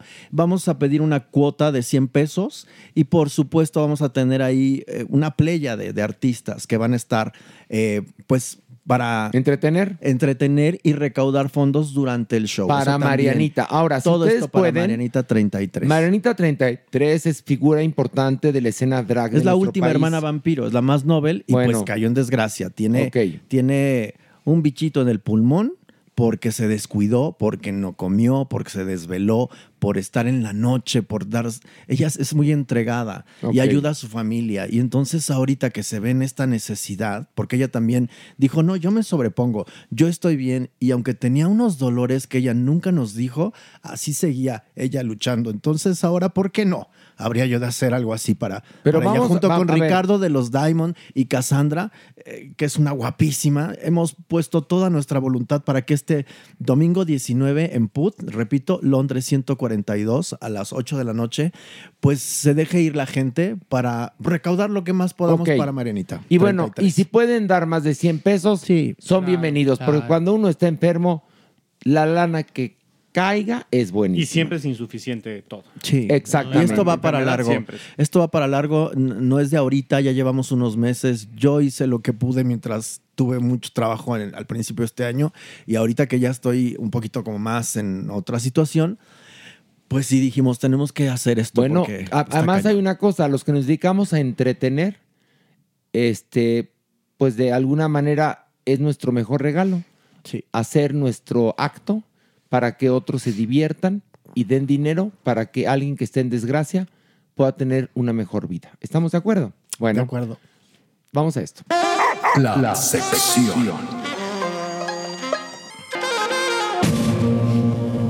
Y bueno, vamos a hablar en la sección de la soltería. Ay, no. Sí, No, qué. Espérate. Miedo. Pero está el cuerpo, el cuerpo. Un aplauso al ¡Bravo! cuerpo. ¡Bravo!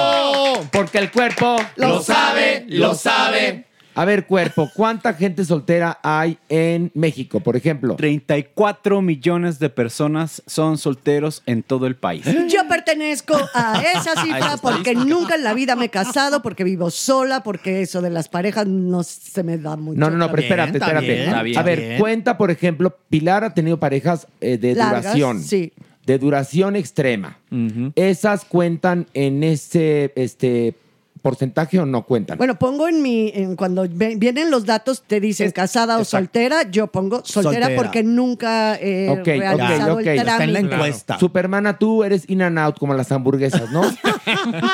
¿No? Mira, mi soledad es elegida, no es fortuita. Eso también es importante, Ok, ¿no? Porque el, el cuerpo es muy casado. Muy Estoy casado. unido.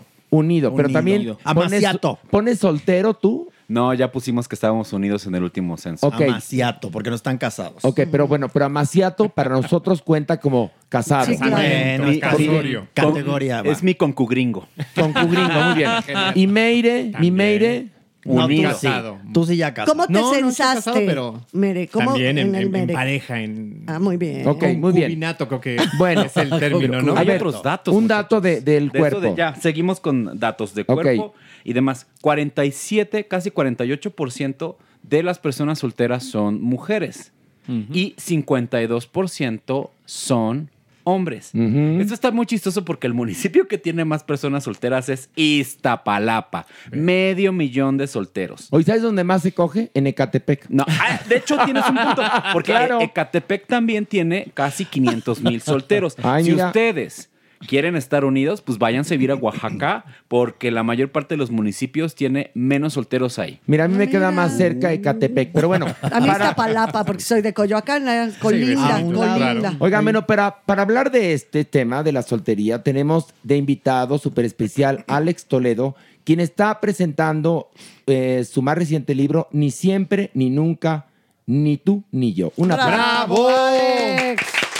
Qué placer, qué placer. Oye, que tu libro versa sobre el ser soltero, la soltería y todo ese asunto, ¿verdad? Ah, así es, así es. Como ya lo dijo nuestro querido cuerpo, a estos 34 millones de personas solteras, hay que darles un respiro para decirles que su soltería está bien. ¿no? Eh, y sobre todo también es un libro que me gustó porque no solo habla de la soltería, sino también de esta parte de los encuentros fugaces, breves, esas historias destinadas a no ser que en soltería vivimos y que a veces no llegan a nada, pero significan algo en ese momento específico. Ay, qué paz me diste.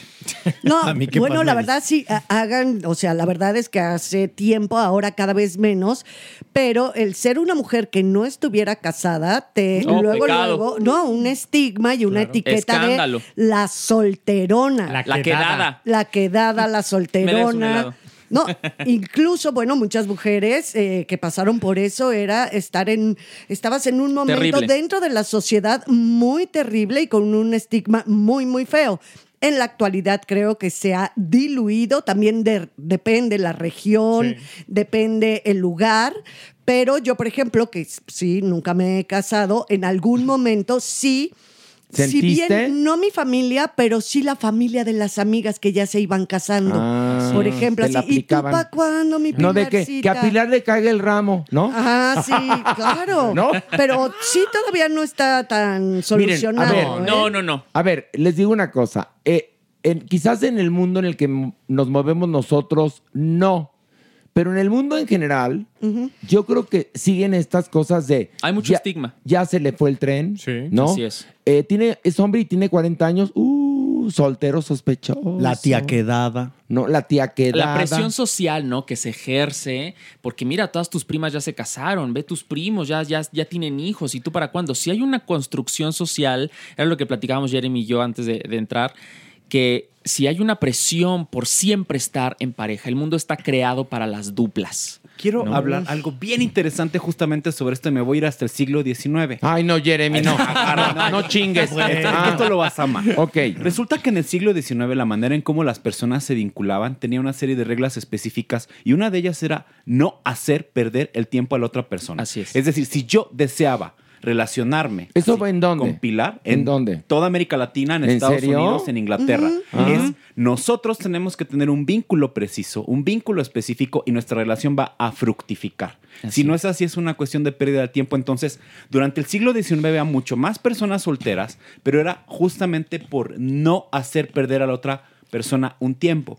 Y a partir justamente de la romantificación, de los medios masivos, la manera en cómo te enseñaban a cómo tenía que ser una relación de pareja, el amor romántico empieza a permear de otras formas muy raras. Oye, pero y han espérame. cambiado. Pero Así no, es. no 19, 18, Sí, 17, 17 y 16, 16. perdón. Había este asunto de te vas a casar con perengano. Claro. Eh, la mujer tiene que casarse a tal edad. El hombre a tal. O sea, lo que dices tú suena muy bonito, pero también vayamos a la otra lectura, Pero ¿no? creo que te referías un poco, eh, doctor Cuerpo, Jeremy, al cortejo.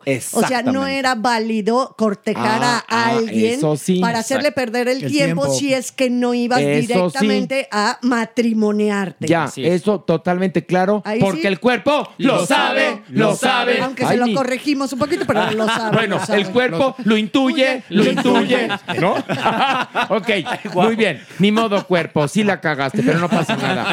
Bueno, Alex Toledo, cuéntanos de qué va este libro. Pues bueno, efectivamente, después de esta preciosísima introducción, quiero que den esta introducción en las presentaciones de los libros. Fíjate, la hubiera grabado. Bueno, es que- Pues, ya está grabada, la puedes Ah, bueno, reproducir. sí, la voy a reproducir, claro, que sí. Eh, es justamente un, un explorar de la soltería, ¿no? En mi primer libro, Se curan rotos, descosidos y deshilachados, abarqué el tema de las relaciones desde el proceso de ruptura. Está es- estructurado como los, las cinco etapas del duelo. Y en el segundo libro, antes de dejarte ir, abarco la pérdida, la muerte, el duelo. Pero ahora siento que quería hablar no de amor. No quería dar un libro, un manual para que al final la gente terminara enamorándose, buscando pareja, porque eso ya lo hice en Se Curan Rotos.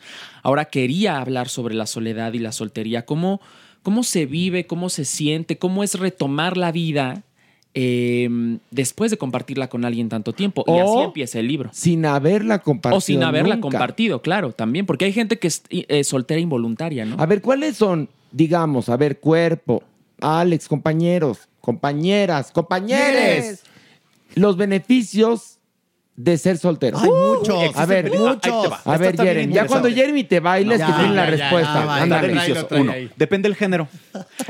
Resulta que si tú eres un hombre heterosexual cisgénero, al tener pareja se te prolonga la vida, Horacio. Totalmente. Ah, Vives pensé- más.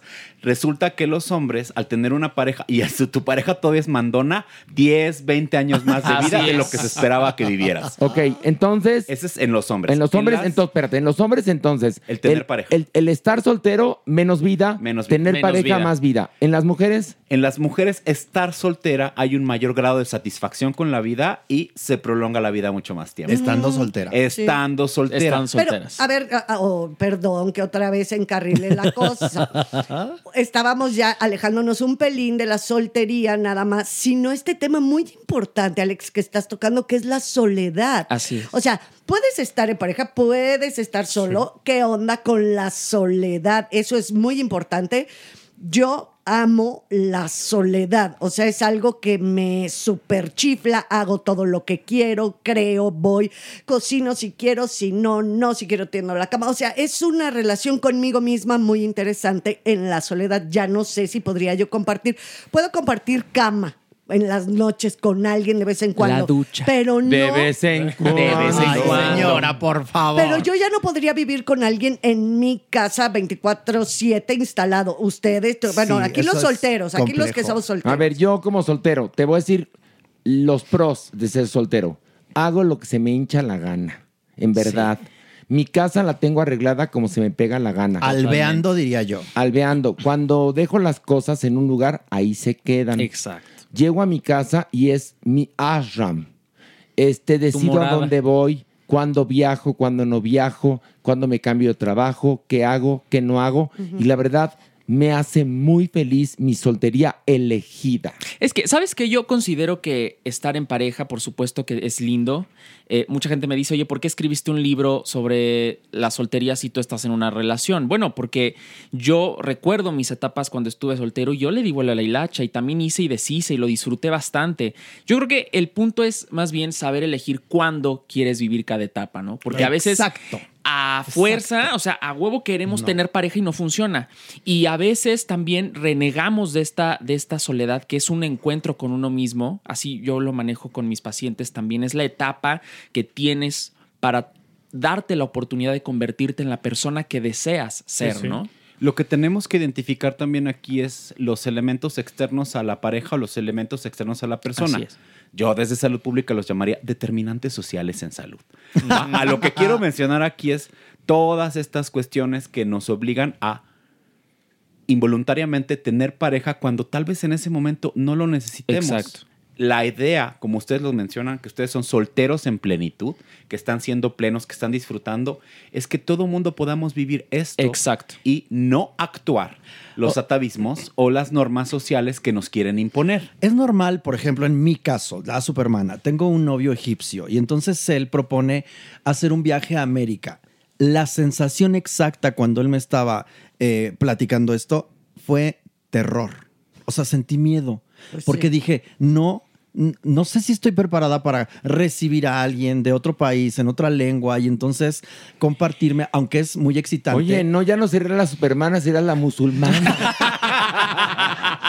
Ay, guau. Entonces, ¿Te, te entró terror? sentí- sí, sentí Oye, a muy mí me miedo, pasa lo mismo. Porque dije, no, es que no, no, no sé si quiero. En cambio, tengo, la gente lo sabe, lo he dicho siempre, tengo una pareja sexual con la cual siempre comparto cuando quiero y es un telefonazo y nos vemos y si no, pasan años o meses o, o una semana juntos. Mira, Y ahí no sentí eso. Ha- Hay estudios que afirman que mientras más tiempo pasas contigo, mientras más te conoces, mientras más inviertes tiempo en tu mejora personal, en una relación contigo, más difícil se vuelve a enco- encontrar pareja porque vas definiendo qué, qué quieres, No qué difícil, no quieres. Alex. Sí, Imposible. y te voy a decir algo. Hay, hay una parte importante que se llaman los no negociables. Exacto. Y no cuando tú ya negociar. defines tus no negociables, es muy difícil encontrar a alguien, no porque no seas un buen partido o no lo merezcas, sino porque como estás tan definido o definida o definide, ya no haces match con cualquier persona. Y más como Necesitas a mujer. alguien. y, eh, eh, a las mujeres les pasa mujer, ¿eh? mucho.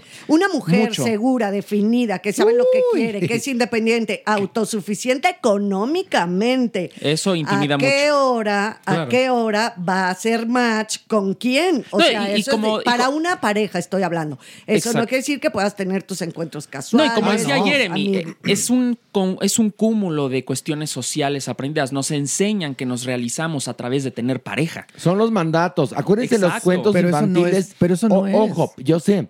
Pero este país, por ejemplo, ha sido desafortunadamente educado a través de las telenovelas que terminan en boda heterosexual. Exactamente. El final. Entonces, Toda la vida. y luego le sumamos los cuentos que lejos de entenderlos cabalmente, porque los cuentos, los buenos cuentos son filosofía, Están nos quedamos en que se casó con el príncipe azul y le recibió la vida. Entonces, mi pregunta es, Alex Toledo, doctor Cuerpo, de estos 37 millones de personas que están solteras, ¿cuántas lo han elegido y cuántas pues lo tienen que vivir porque de plano pues no encontraron o no han de encontrado, falta oportunidad. Yo creo que son muchas capas, Horacio. Muchas cosas. De esos 34 millones de personas, algunas simplemente están solteras porque lo están disfrutando. Otras están solteras porque están estudiando. Otras están solteras porque acaban de terminar una relación. y muchas, y muchas porque están esperando al Exacto. príncipe azul Es o a la princesa azul. Así es. Ah, Son muchas circunstancias los que, la- las que definen la soltería de alguien, pero independientemente de que las circunstancias ejerzan un tipo de presión, sí tenemos que tener muy claro que tenemos derecho a elegir la manera en la que tomamos cada etapa de nuestra vida, Ahora- ya sea en pareja o acompañado. Alex, ¿cómo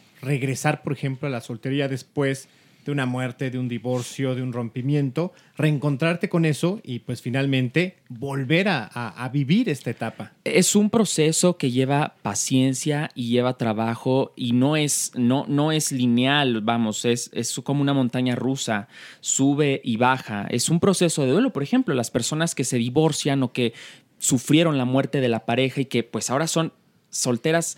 Por ejemplo, cuando una pareja muere, eres soltero involuntario. Sí, sí. No, y punto, te tocó vivir la Ay, soltería. pero luego también soltero involuntario y luego después de dos meses dices, ay, qué rico.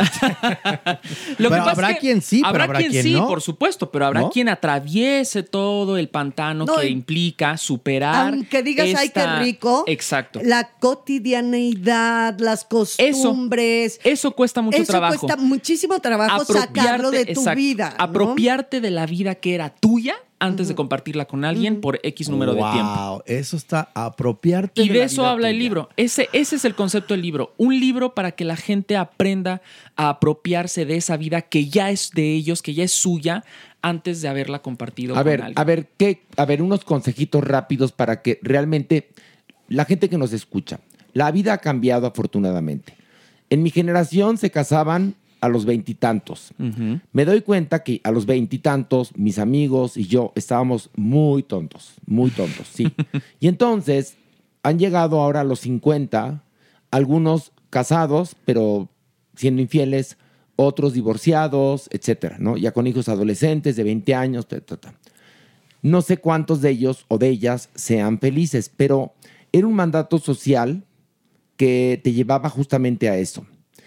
Yo, la verdad es que siendo gay en ese momento, pues no existía la posibilidad de casarte en México. Y la verdad es que a mí nunca me pareció padre la idea del matrimonio. Aprendí con los años y con la experiencia a gozar mi soltería, a gozarme a mí mismo, a gozar mis aventuras, a gozar los noviazgos. Pero cuando ya llegaban a poner el cepillo de dientes en el baño, yo les decía, se acabó. Porque yo estoy muy claro que a mí me gusta mi soltería y que la disfruto. Me acuerdo una vez que, que decían, ¿qué es haber amado? Y respondía una persona, tiempo perdido. Qué fuerte. y la verdad se me quedó mucho en la cabeza porque me pasó a mí, a mí, hablo de mí, perder mucho tiempo en, en pláticas de café con, con hombres que me gustaban, pero, pero realmente no me llenaban, platicando pendejadas, convirtiéndome en otra persona que no era yo, para tratar de satisfacer a esa persona.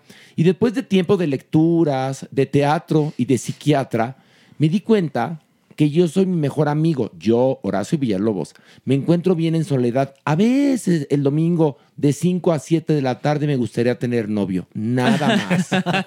Pero fuera de eso estoy muy feliz. A todos porque es un, un momento blue, ¿no? Es un momento Exacto. nostálgico. Pero lo que, lo que yo conmino a la gente es, antes de tomar una decisión de casarse o de quedarse solteros, analicen si tienen vocación.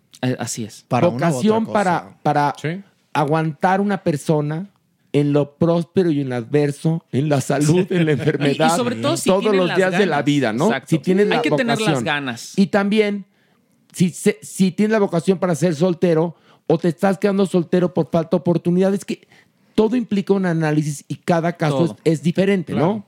Pero bueno, te interrumpí. No, no, no, Los está tips muy bien. que No, ibas a dar.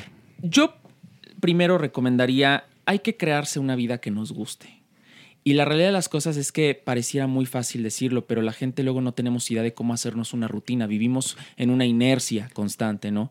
Yo los oigo hablar a ustedes de la soltería y los noto plenos, o sea, porque se han creado una vida que les gusta. Mm. Tienen, su vida no gira en torno a una pareja. Cuando, y esto pasa mucho en terapia, yo lo he visto, cuando tengo pacientes que me dicen, oye, es que me pesa no tener pareja, entonces quiere decir que tu único plan de vida es tener pareja.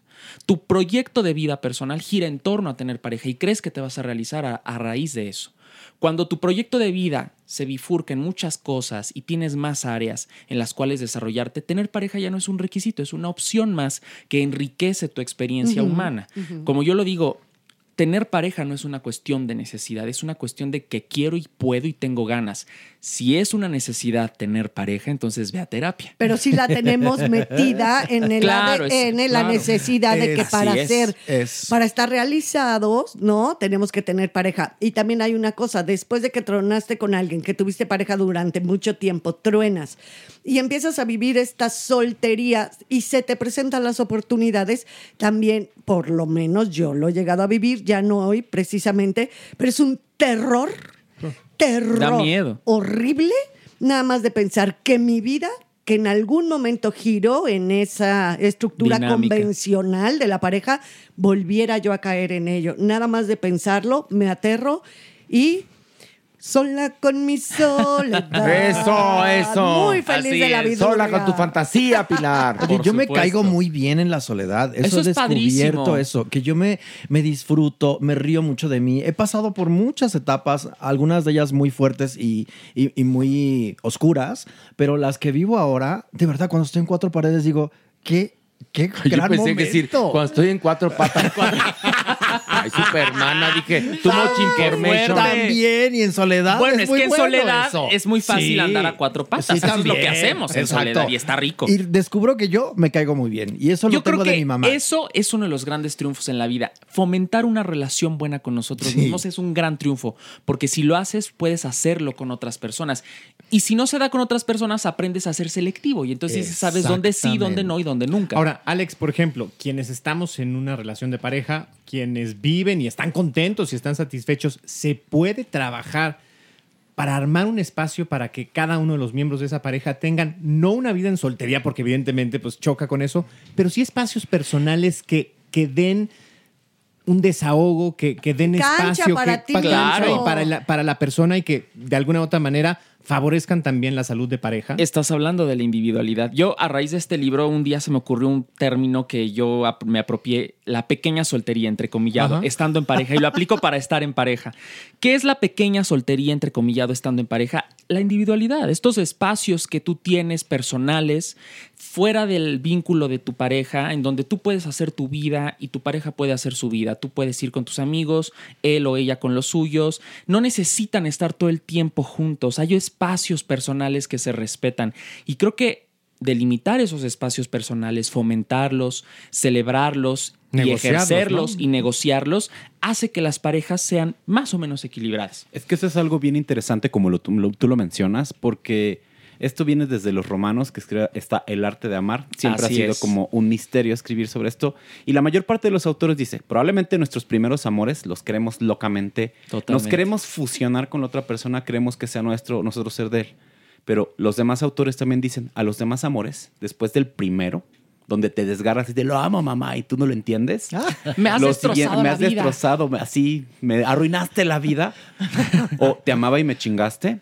Pero los siguientes amores se van a querer mejor. Exacto. Eso implica, vamos a ir en paralelo.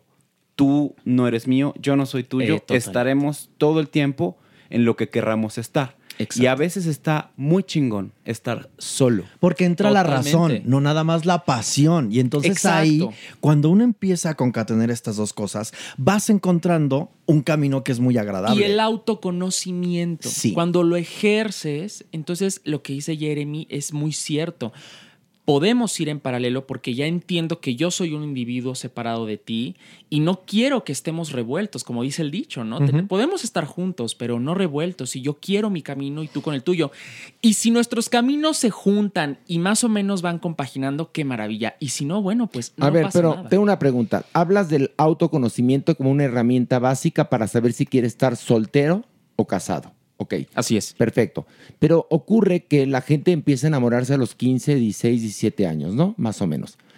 ¿Cómo sí, pueden tener 13. un autoconocimiento a esas edades? Porque luego se enamoran a los 15, 16 y se acaban casando a los 23 con esa persona. Entonces, pregunto yo, el autoconocimiento es perfecto, lo que dices, pero creo que puedes ya tener un autoconocimiento si eres muy avispado y has tenido una vida con experiencias. Mucha educación Y emocional. educación emocional y lecturas por ahí de los 30 y pico. Pero la gente que se casa a los 20, ¿con qué autoconocimiento llegan a esto? Con o ninguno. también la gente que está soltera pero desesperada, entonces también está buscando. Ah, están corriendo a su siguiente fracaso amoroso. Buscando cualquier cosa ahí con que respire para se- poderse agarrar de esa Así es. persona. Entonces, el autoconocimiento es ideal para estar centrado, centrado perfectamente y entonces elegir lo que tú quieras. Elegir a una persona o no elegir a una persona. Pero no veamos el autoconocimiento como esta cuestión de eh, iluminación perfecta, búdica, en donde ya soy imperturbable. No, no, no. Es una montaña rusa, es como el amor propio. No, esto del amor propio no, no es así un camino directo. Es una montaña rusa. Cuando tenemos 13, 14, 15, 20 años y nos enamoramos, esos fracasos amorosos, esa intensidad Son es parte también del claro. Eso también es parte del autoconocimiento.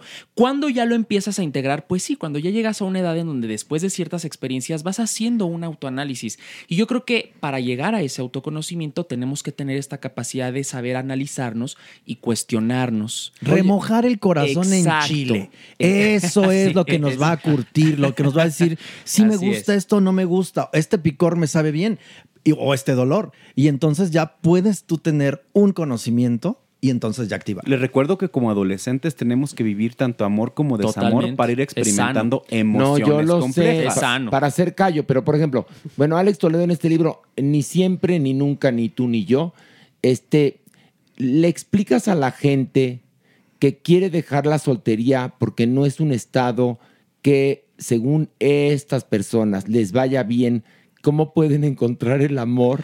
Que creo que el primero que tienen que encontrar es el amor propio. No, no, no es un libro en donde al final te preparo para que vayas a tu siguiente relación. De hecho, el libro está escrito en forma de diario. Lo escribe una persona que termina una relación de cinco años y por consejo de su terapeuta eh, decide iniciar un diario. ¿Por qué un diario? Como una forma cotidiana y diaria, sí, de apropiarse de esa vida otra vez. Y de cura, ¿no? Y de cura. Y a lo largo de este diario vemos la cotidianidad de esta persona, cómo va haciéndose dueño otra vez de sus espacios, de su vida en solitario. Y ese es, ese es como la enseñanza. O sea, la enseñanza no es así tal cual. O sea, paso uno, paso dos, paso tres. Es una historia. es- Digamos que este libro es perfecto para la gente que está atravesando el duelo de haber terminado una relación. O que lleva tiempo soltera. O que lleva tiempo soltera. A ver, ¿qué consejo les darían ustedes dos? Porque nos escucha mucha gente que quizás padecen la soltería y quieren encontrar el amor. ¿Qué consejo les darías, cuerpo? Primero, enfocarnos justamente en nuestro propio bienestar. Bienestar sexual, es decir, es. como se acuerdan, experimenta, sal con más personas, ve conociendo y demás. Número dos, también, entendiendo que esto es un proceso y la persona adecuada va a llegar. Las personas que nos dedicamos a salud mental, cuando nos sentimos listos para ver pacientes, no sé cómo funciona la magia, Horacio, pero el consultorio se te llena una vez que estás dispuesto por, a poder tratar y facilitar el acceso y la salud a los otros. Así es. Es lo mismo cuando queremos una relación. Es, me siento bien conmigo mismo, me siento capaz de tener una relación con alguien más, algo aparecerá. Así es. Dios provee.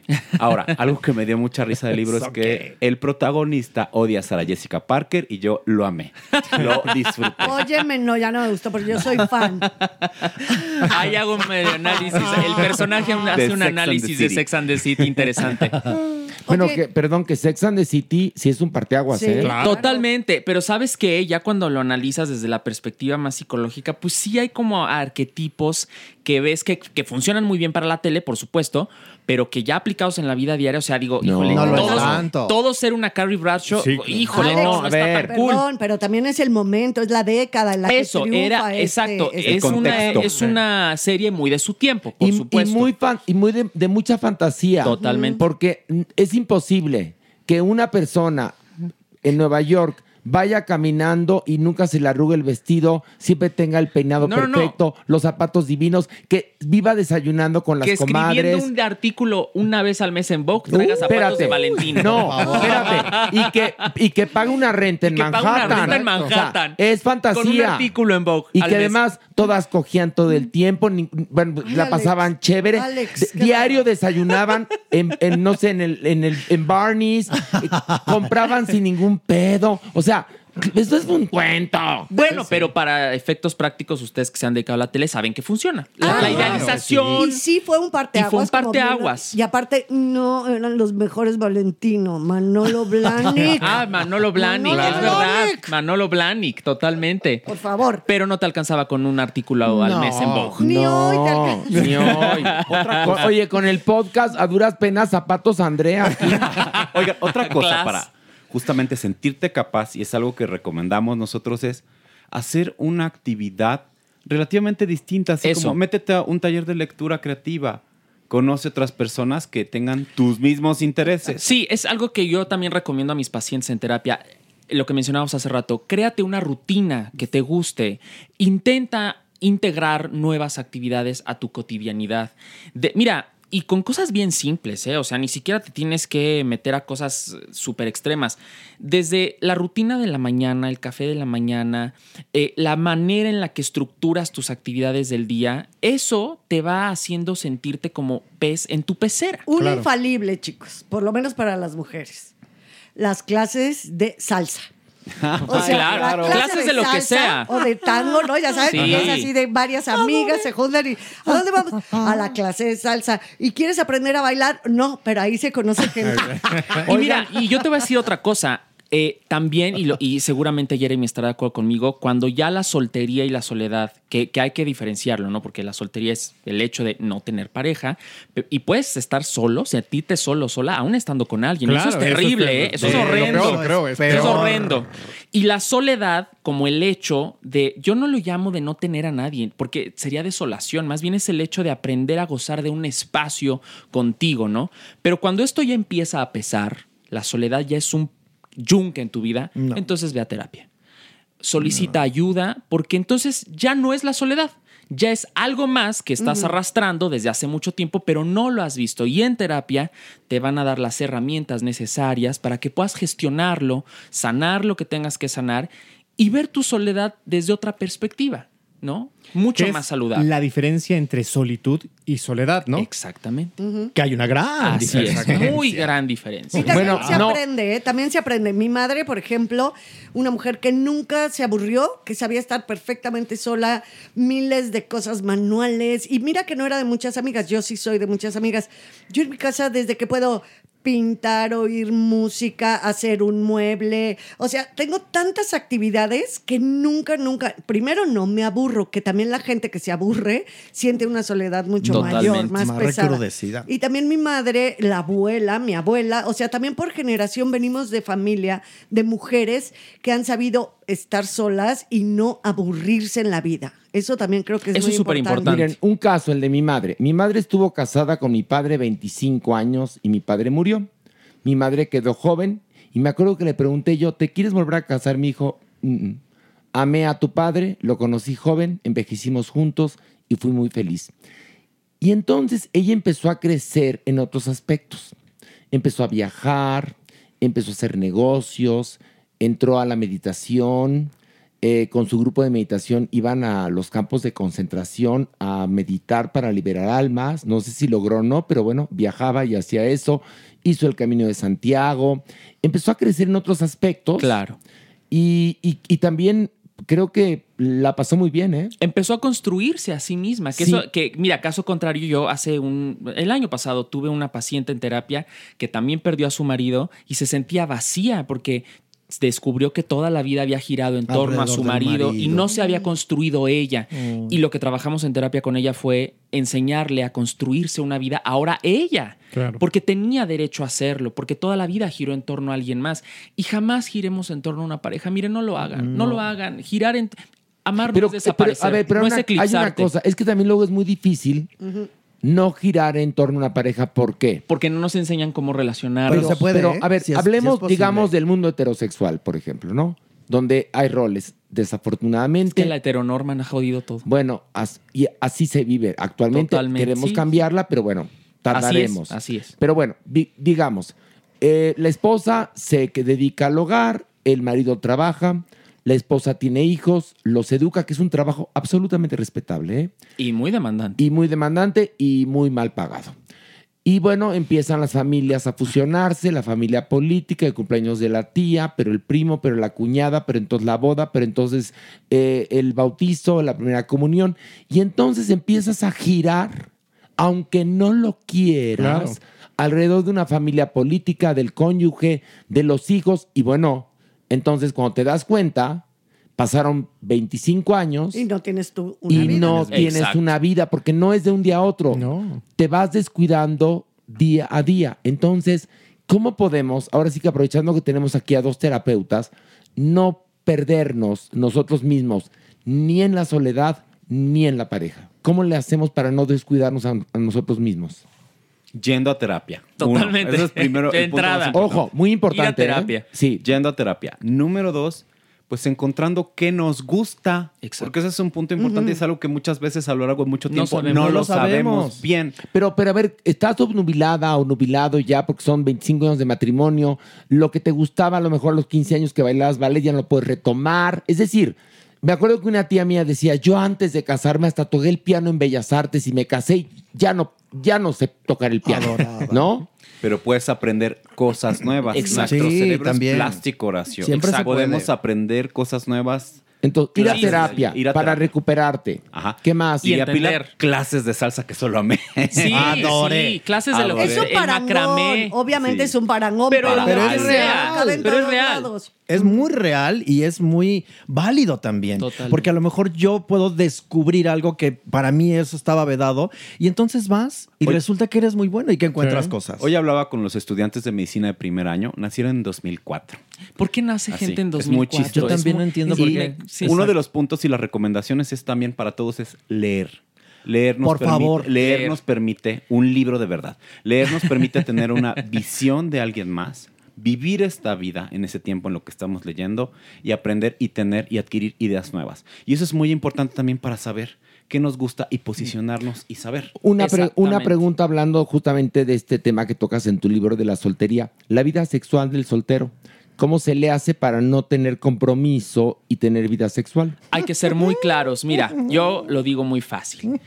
Si nos vamos a enamorar, avísame para no pendejear. Y si vamos a pendejear, avísame para no enamorarme. Hay que tener muy claros cuáles son, eh, qué es lo que queremos, ¿no? Aquí, por ejemplo, en el libro, la persona que escribe el diario tiene encuentros sexuales. El libro tiene algunos pasajes eróticos sensuales en donde describe y, y rememora experiencias sexuales que son estos ni siempre ni nunca. Por eso el libro se llama así, porque todos somos el ni siempre ni nunca de alguien que no pudo o no se quiso quedar. Pero nosotros tampoco quisimos o no pudimos quedarnos. Sucedió, punto. Sucedió en un momento y nunca más nos volvimos a ver y punto, hay que continuar la vida. Entonces, en esta cuestión de quiero una vida sexual estando eh, sin pareja, soltero o soltera, hay que tener muy claro qué quiero, porque no se vale andar jugando al me quiero enamorar, pero uso el sexo o al uso el sexo, solo quiero eso, pero juego a enamorarme. Hay que tener muy claras nuestras prioridades. Oigan, para Eso ser es muy importante. Para ser soltero o en pareja, la inteligencia emocional? Es básica.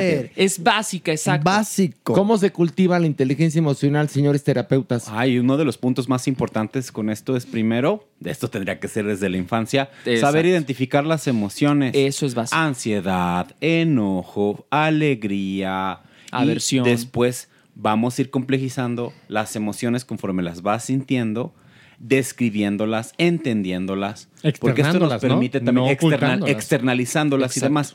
Pero esto es algo muy complejo porque está chocando justamente contra los aspectos de la cultura de solo expresa cierto agradecimiento, No, solo espérate. O solo ciertas emociones No, en determinados momentos. Y la heteronorma de los hombres no, No lloran. lloran, sí. Las mujeres pueden expresarse, pero a ti ni se te ocurre.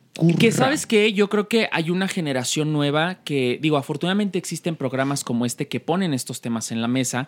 Hay una generación de personas eh, que sí les costó mucho trabajo llegar a estos puntos de inteligencia emocional, pero yo creo que hay una nueva generación que viene que sí se está dando el permiso de externar más y a esa generación sí lo que hay que hacer es orientar. La orientación que muchos de nosotros no tuvimos. tuvimos. Porque esta orientación que hoy todos tenemos nosotros, los que estamos por lo menos aquí sentados en esta mesa, la aprendimos. La aprendimos De forma muy dura, Y de ¿eh? forma dura. Muy dura. Pero a las nuevas generaciones lo que sí hay que hacer es orientarlas. Los papás, mamás de familia que están oyendo este programa, su trabajo es orientar todo esto que sus hijos, sus hijos, hijas están aprendiendo y que a ustedes nadie les enseñó. Pero ahora los tiempos son distintos. Hay muchísima información y la información hay que aprender a canalizarla, ¿no? Pero también hay que aprender a distinguir la Exacto. información, porque no cualquier persona que tiene una cuenta de TikTok o de Twitter o de Facebook es Freud. ¿Sabes en que verdad. eh, estaba, salió un estudio, eh, de hecho, creo que lo publicó Pájaro Político, no me acuerdo, que el 84% de los eh, TikTokers eh, que hablan de salud mental en, en- en esta red son falsos y Pues dan claro. información falsa y dan información que no es correcta. Dañina. Y la gente piensa que con ver un TikTok donde ya es motivacional, donde ya me explican a duras penas y por encimita el apego ansioso, ya sané mi No. apego ansioso. Pero acaban de tocar un tema súper importante con la soledad. Eh, yo he visto que de repente muchísimas, tantos hombres, mujeres, bueno, cualquier seres humanos que estamos en este momento en esta tierra, cuando están solos, lo único que hacen es estar en estas redes. Ay, y eso refugiarse, alienarse. fomenta muchísimo más la soledad porque aparentemente estás inmerso en un mundo donde hay gente, donde estás opinando, donde estás haciendo una conversación recíproca y es pura soledad. A ver, Vacío. apaga, apaga el celular y que hay alrededor, no hay nada. ¿Qué hay en tu vida real fuera de lo Entonces, digital? a ver, la soledad, dices, mi querido cuerpo, leamos, sí, pero acuérdate que cada vez se está alejando más las personas de la lectura y cada vez están más clavados en ver durante tres, cuatro horas seguidas eh, eh, estos TikToks de 20, 30 segundos, ver el Facebook un poco de sus seres cercanos, pero que tampoco se atreven a hablar directamente con esas personas. Esa soledad sí está muy, Muy. pero muy ruda. Oigan, yo me acuerdo que en un estudio que yo leí en los 2000 eh, revelaba que los mexicanos leíamos medio libro al año y en esto se incluía la revista TV Notas, ¿eh? Sí. O sea, entonces, Ay, hay una cosa. Por más hiperconectados que estemos, por más TikTok, Twitter, Instagram, Facebook, por FaceTime, todo esto que ustedes se sienten que verdaderamente y ya con eso nos la pela el mundo Que no están solos. y que no estamos solos y que somos unas Bertoluchis. Les cuento, para llegar a una inteligencia emocional, sí hay que currar, sí hay que leer, sí hay que informarse. Independientemente de la tecnología, las cosas son como son y como serán. No existen los milagros. El tener una salud emocional no es de leer dos frases motivacionales. En Instagram. No, ni tampoco es un asunto de religión. No. Es un asunto de enfrentarte contigo mismo a partir de un, un deseo legítimo de cambiar, Así es. ir con terapeutas, si no puedes ir con terapeutas, lecturas, pero sí de los importantes, no libros motivacionales, sino libros de expertos, de expertas, que realmente te dejen algo para que construyas la inteligencia emocional, porque es una herramienta importantísima para decidir si quieres tener pareja o no quieres tener pareja. Creo Así yo, es. ¿no? Y No, hay lo has otra bien. cosa más compleja que también hay que sumar. Encuentra tu propia filosofía. Exacto.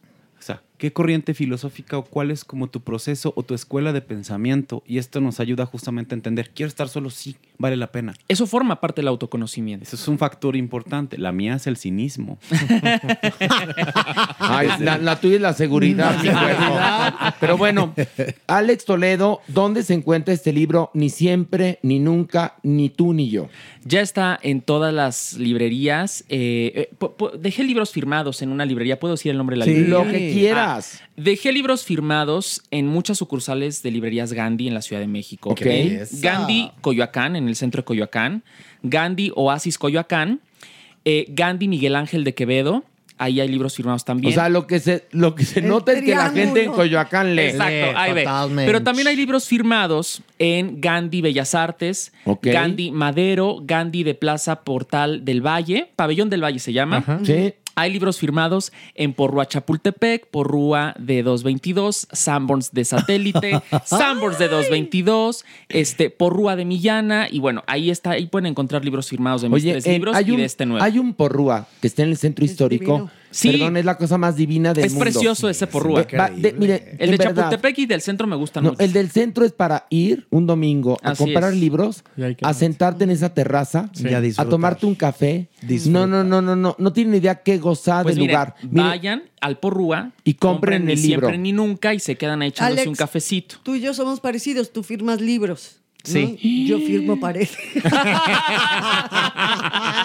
Te cuento una cosa, ya andaban subastando como un friso, un yeso cortado de un hotel de paso. Pilar cogió aquí, lo andaban vendiendo ya Qué en gran- eBay, ¿eh? Pilar te aviso. momento Para que tú ya Gran vayas numerando las piezas, ¿eh? Porque ya te estás volviendo en artista plástica. Plástica, hija. porque sola, pero, o sea, sí, soltera, Sola, pero, pero- no Oye, sola. pero no ni sola. nada, ni- Soltera pero hidratada, lubricada. Hidratada. Eso. Piel turgente. No, vela qué guapa está mi Pilar. Sí, sí, la Pilar es guapa. Pero lo importante es que se amen ustedes mismos, ¿eh? Sí, Es lo sí. primero, ¿eh? Y como decíamos, el amor propio es un camino de paciencia. No crean que es como una flecha directo que da al blanco. Sean pacientes. Eh, busquen ayuda terapéutica profesional. Tera- digo, yo creo que ir a terapia es lo mejor que podemos hacer. No hay dinero ni tiempo mejor invertido que, Que el en terapia. que el que usamos para nuestro autoconocimiento. De ¿no? hecho, por cada dólar invertido en salud mental hay un retorno de 7. ¡Guau! Cada que alguien toma un proceso terapéutico y después de 10 años lo vive, los estudios en Alemania nos han dicho que la persona sube una o dos clases sociales. Eso es súper, eso, eso es súper interesante. Miren, la verdad se trata de ser feliz. Pero Así ser es. feliz no es un azar. No. La felicidad se busca. Se construye. Que más que felicidad es, ah, como decía Miguel Bosé en alguna ocasión, la serenidad es la felicidad. Porque la felicidad es un estado alterado igual que la tristeza.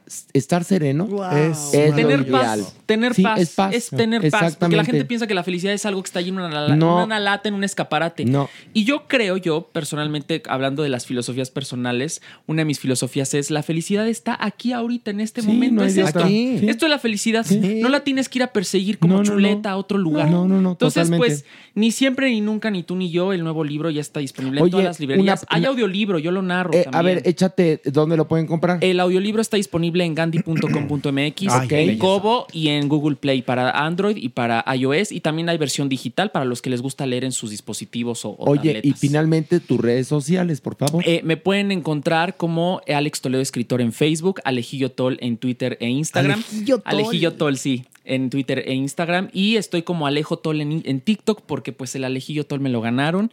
Eh, ahí ando subiendo TikToks de los libros. Ah, Muy bien. y muy importante, invitar a la gente. eh, este 30 de marzo a las 7 de la noche voy a presentar el libro con mi querido Juanjo Herrera en el foro Expresarte Mauricio Achar de Gandhi Miguel Ángel de Quevedo, allí en Coyoacán, para que me acompañen. La entrada es libre. Si ya tienen sus libros, llévenlos, yo los firmo. Y si no, ahí mismo en el Gandhi de Miguel Ángel lo pueden adquirir y pues ya se los firmo. Bueno, pues un aplauso, bravo. ¡Bravo! Y continuamos aquí en Parándula 021. El Averno. Unos a otros conmigo.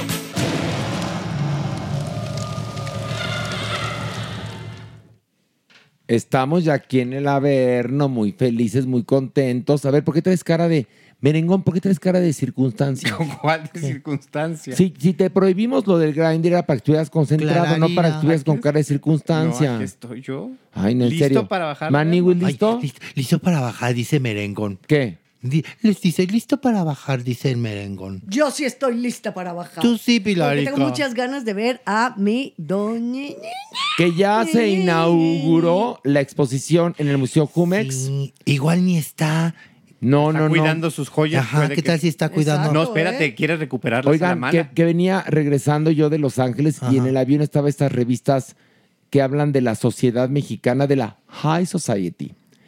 Y estaban fotos de, de la zona Maco y todo esto.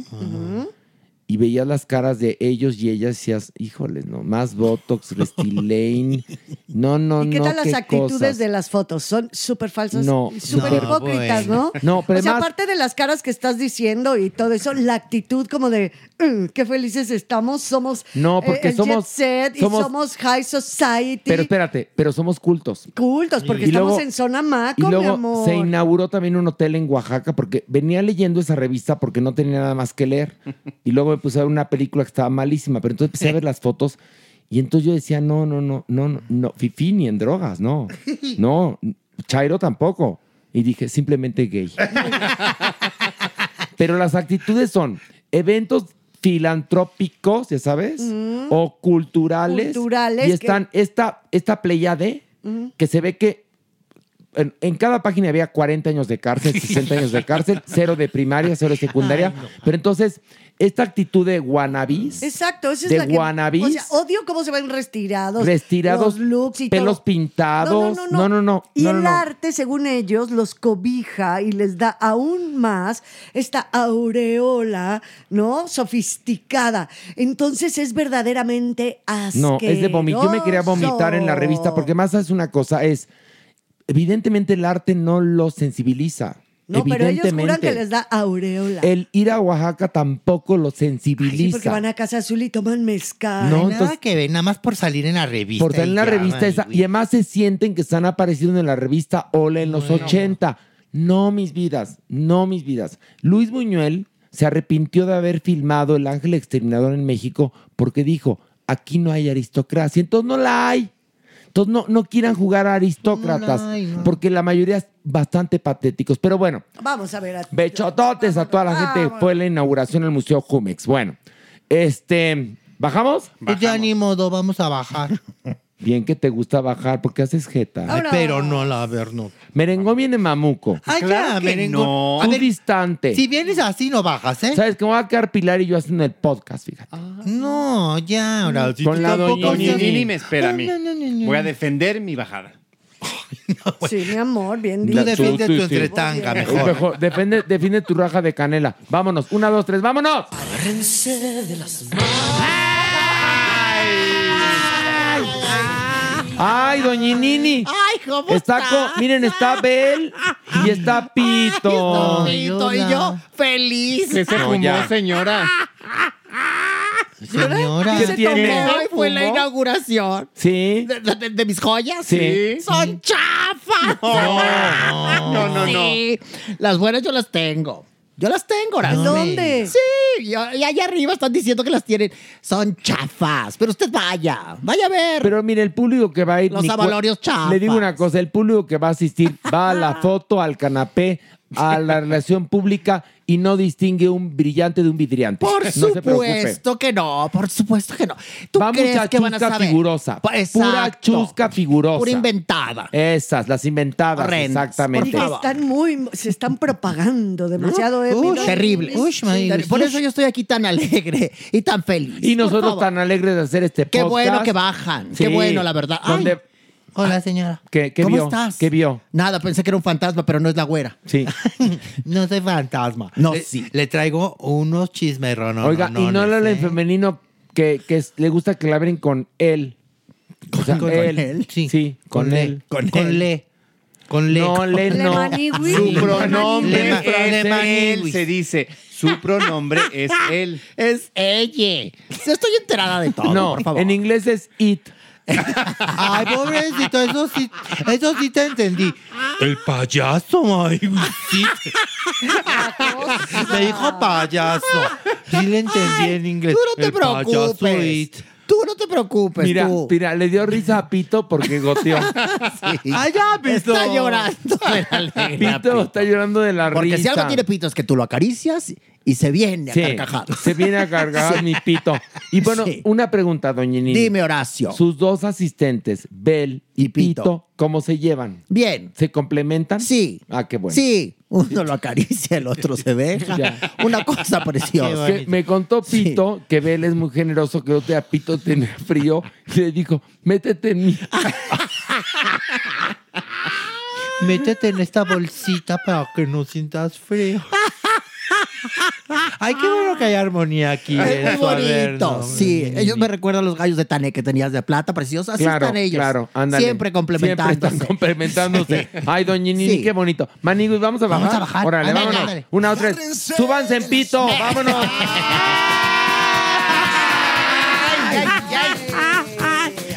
Ya ves, ahora sí no, no se quejó Pito porque no me agarré. pues de- claro, de- ya, de- ¿no? Sí voy hasta adelante, pero no me agarré como lo ves. No, es que la vez, sabes que le encajaste el dedo en el ojo y Pito tiene nada más un ojo. Ay, sí, lo dejaste. Ya lo por dejaste. eso lo cuidé en esta Qué ocasión, bueno, en esta Pilar. bajada, mi amor. Ya estás sabiendo cómo manejar el pito. Qué bueno, mi amor. Apenas, No, ya después de sabía, tantos ya años sabía. No, marquesa. sabía para qué servía, pero nunca se había relacionado tan íntimamente con no, un pito. mi amor, Tan lúdicamente. No, no. Sí. lo que- nunca lo había agarrado de banana para bajar. Eso sí es la verdad. De otras cosas sí, pero de banana para bajar. Oye, porque Hazme, nunca habías encontrado uno tan De ese tamaño. donde cabemos todos sentados con Pues sí. banana. Claro, viene, ve, miren, por favor, picture Cheque this. usted. Sí. Eh, vea, adelante Pilar. Atrás de Pilar va Maniwis. Sí. Atrás de Maniwis voy yo.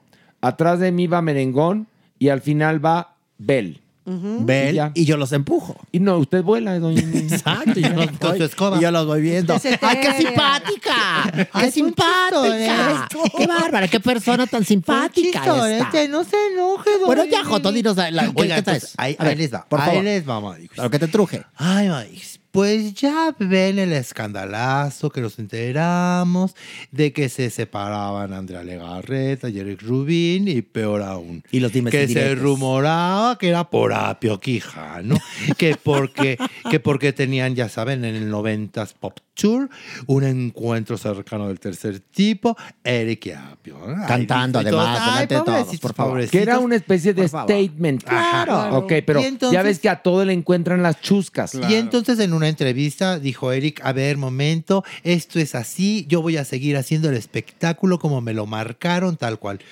Cállate, Maíz. Pues, ¿qué crees en esta última presentación del 90s Pop Tour? Que viene el momentazo, mi apio que se acerca y Eric no le aceptó el beso. Y lo basurió. No, o sea, no, no lo aventó. Lo mugroseó. No, Nada lo más lo abrazó, lo abrazó y así como. Pues muy sigue- mal, ¿eh? Le sigue tu sacateó, camino. le sacateó, mi amor. ¿Sabes Así esa es qué? la Fuerte. palabra. Te voy a contar. Entonces, resulta que si entonces, ¿verdad? Influyó en el Rubín la opinión de las Claro. pirañas cibernéticas. Cuando quedó clarísimo con lo que dijo él y con lo que dijo el apio, que era únicamente un statement. Y por otro lado, que además no se daban el beso. Ojalá y se hubieran dado cada función porque hubiera sido como más impactante el statement.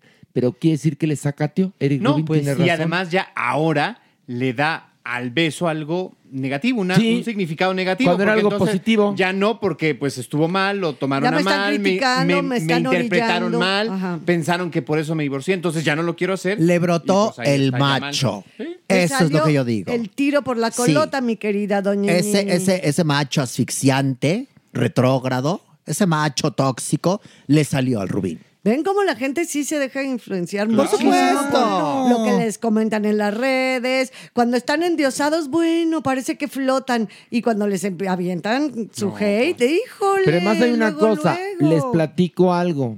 Las redes sociales sirven para muchas cosas entre ellas para tirar hate.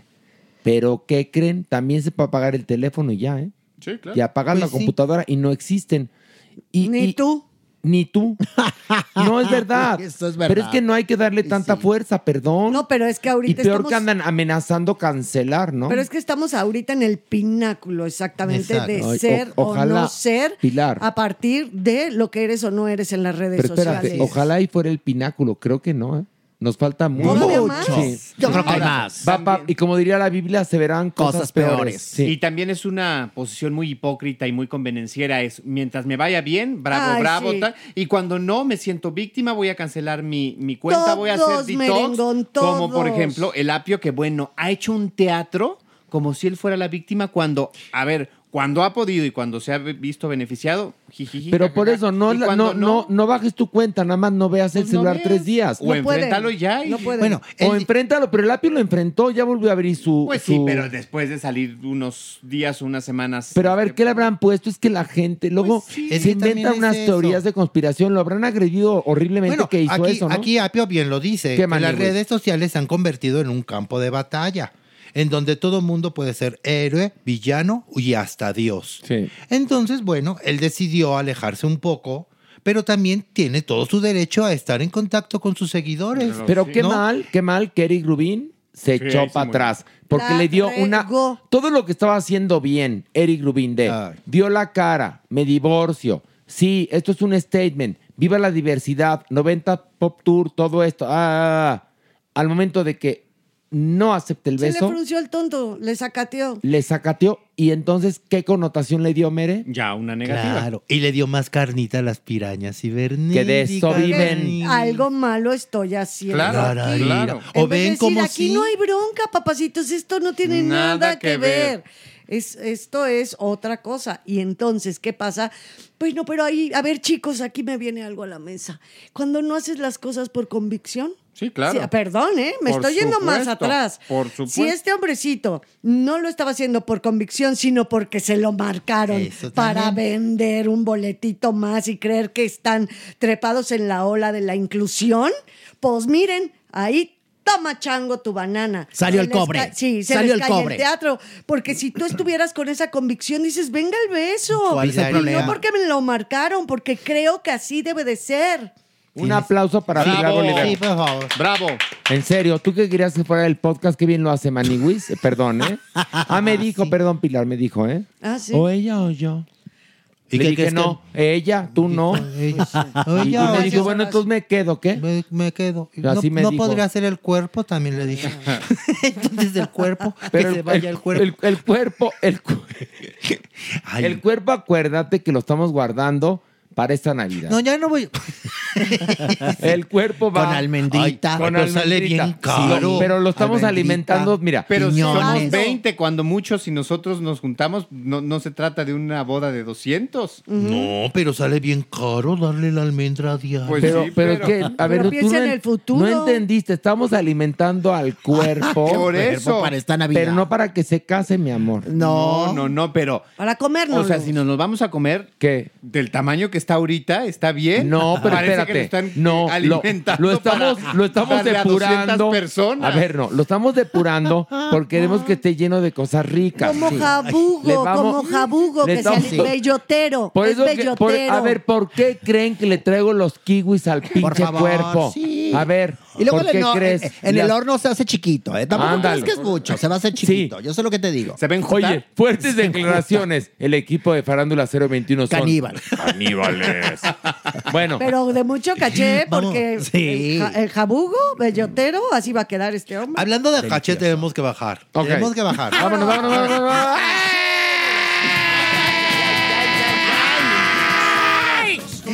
Ay, güey. ¿Qué? ¿Alguno de ustedes les sobra dos millones de dólares?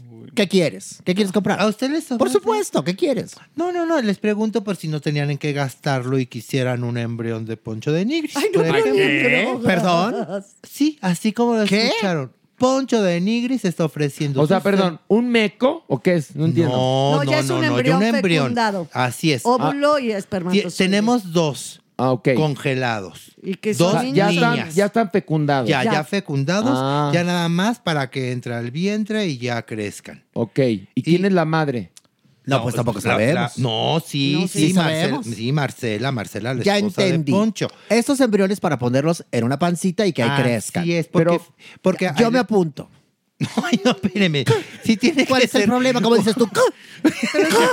Por favor, Joto, no te rías. No, no, no me Yo sí puedo ser madre. pero nos a va a ti nadie te va a cantar. va a mamá, adiós, me voy. A ti nadie te lo va a cantar, Joto. A mí sí.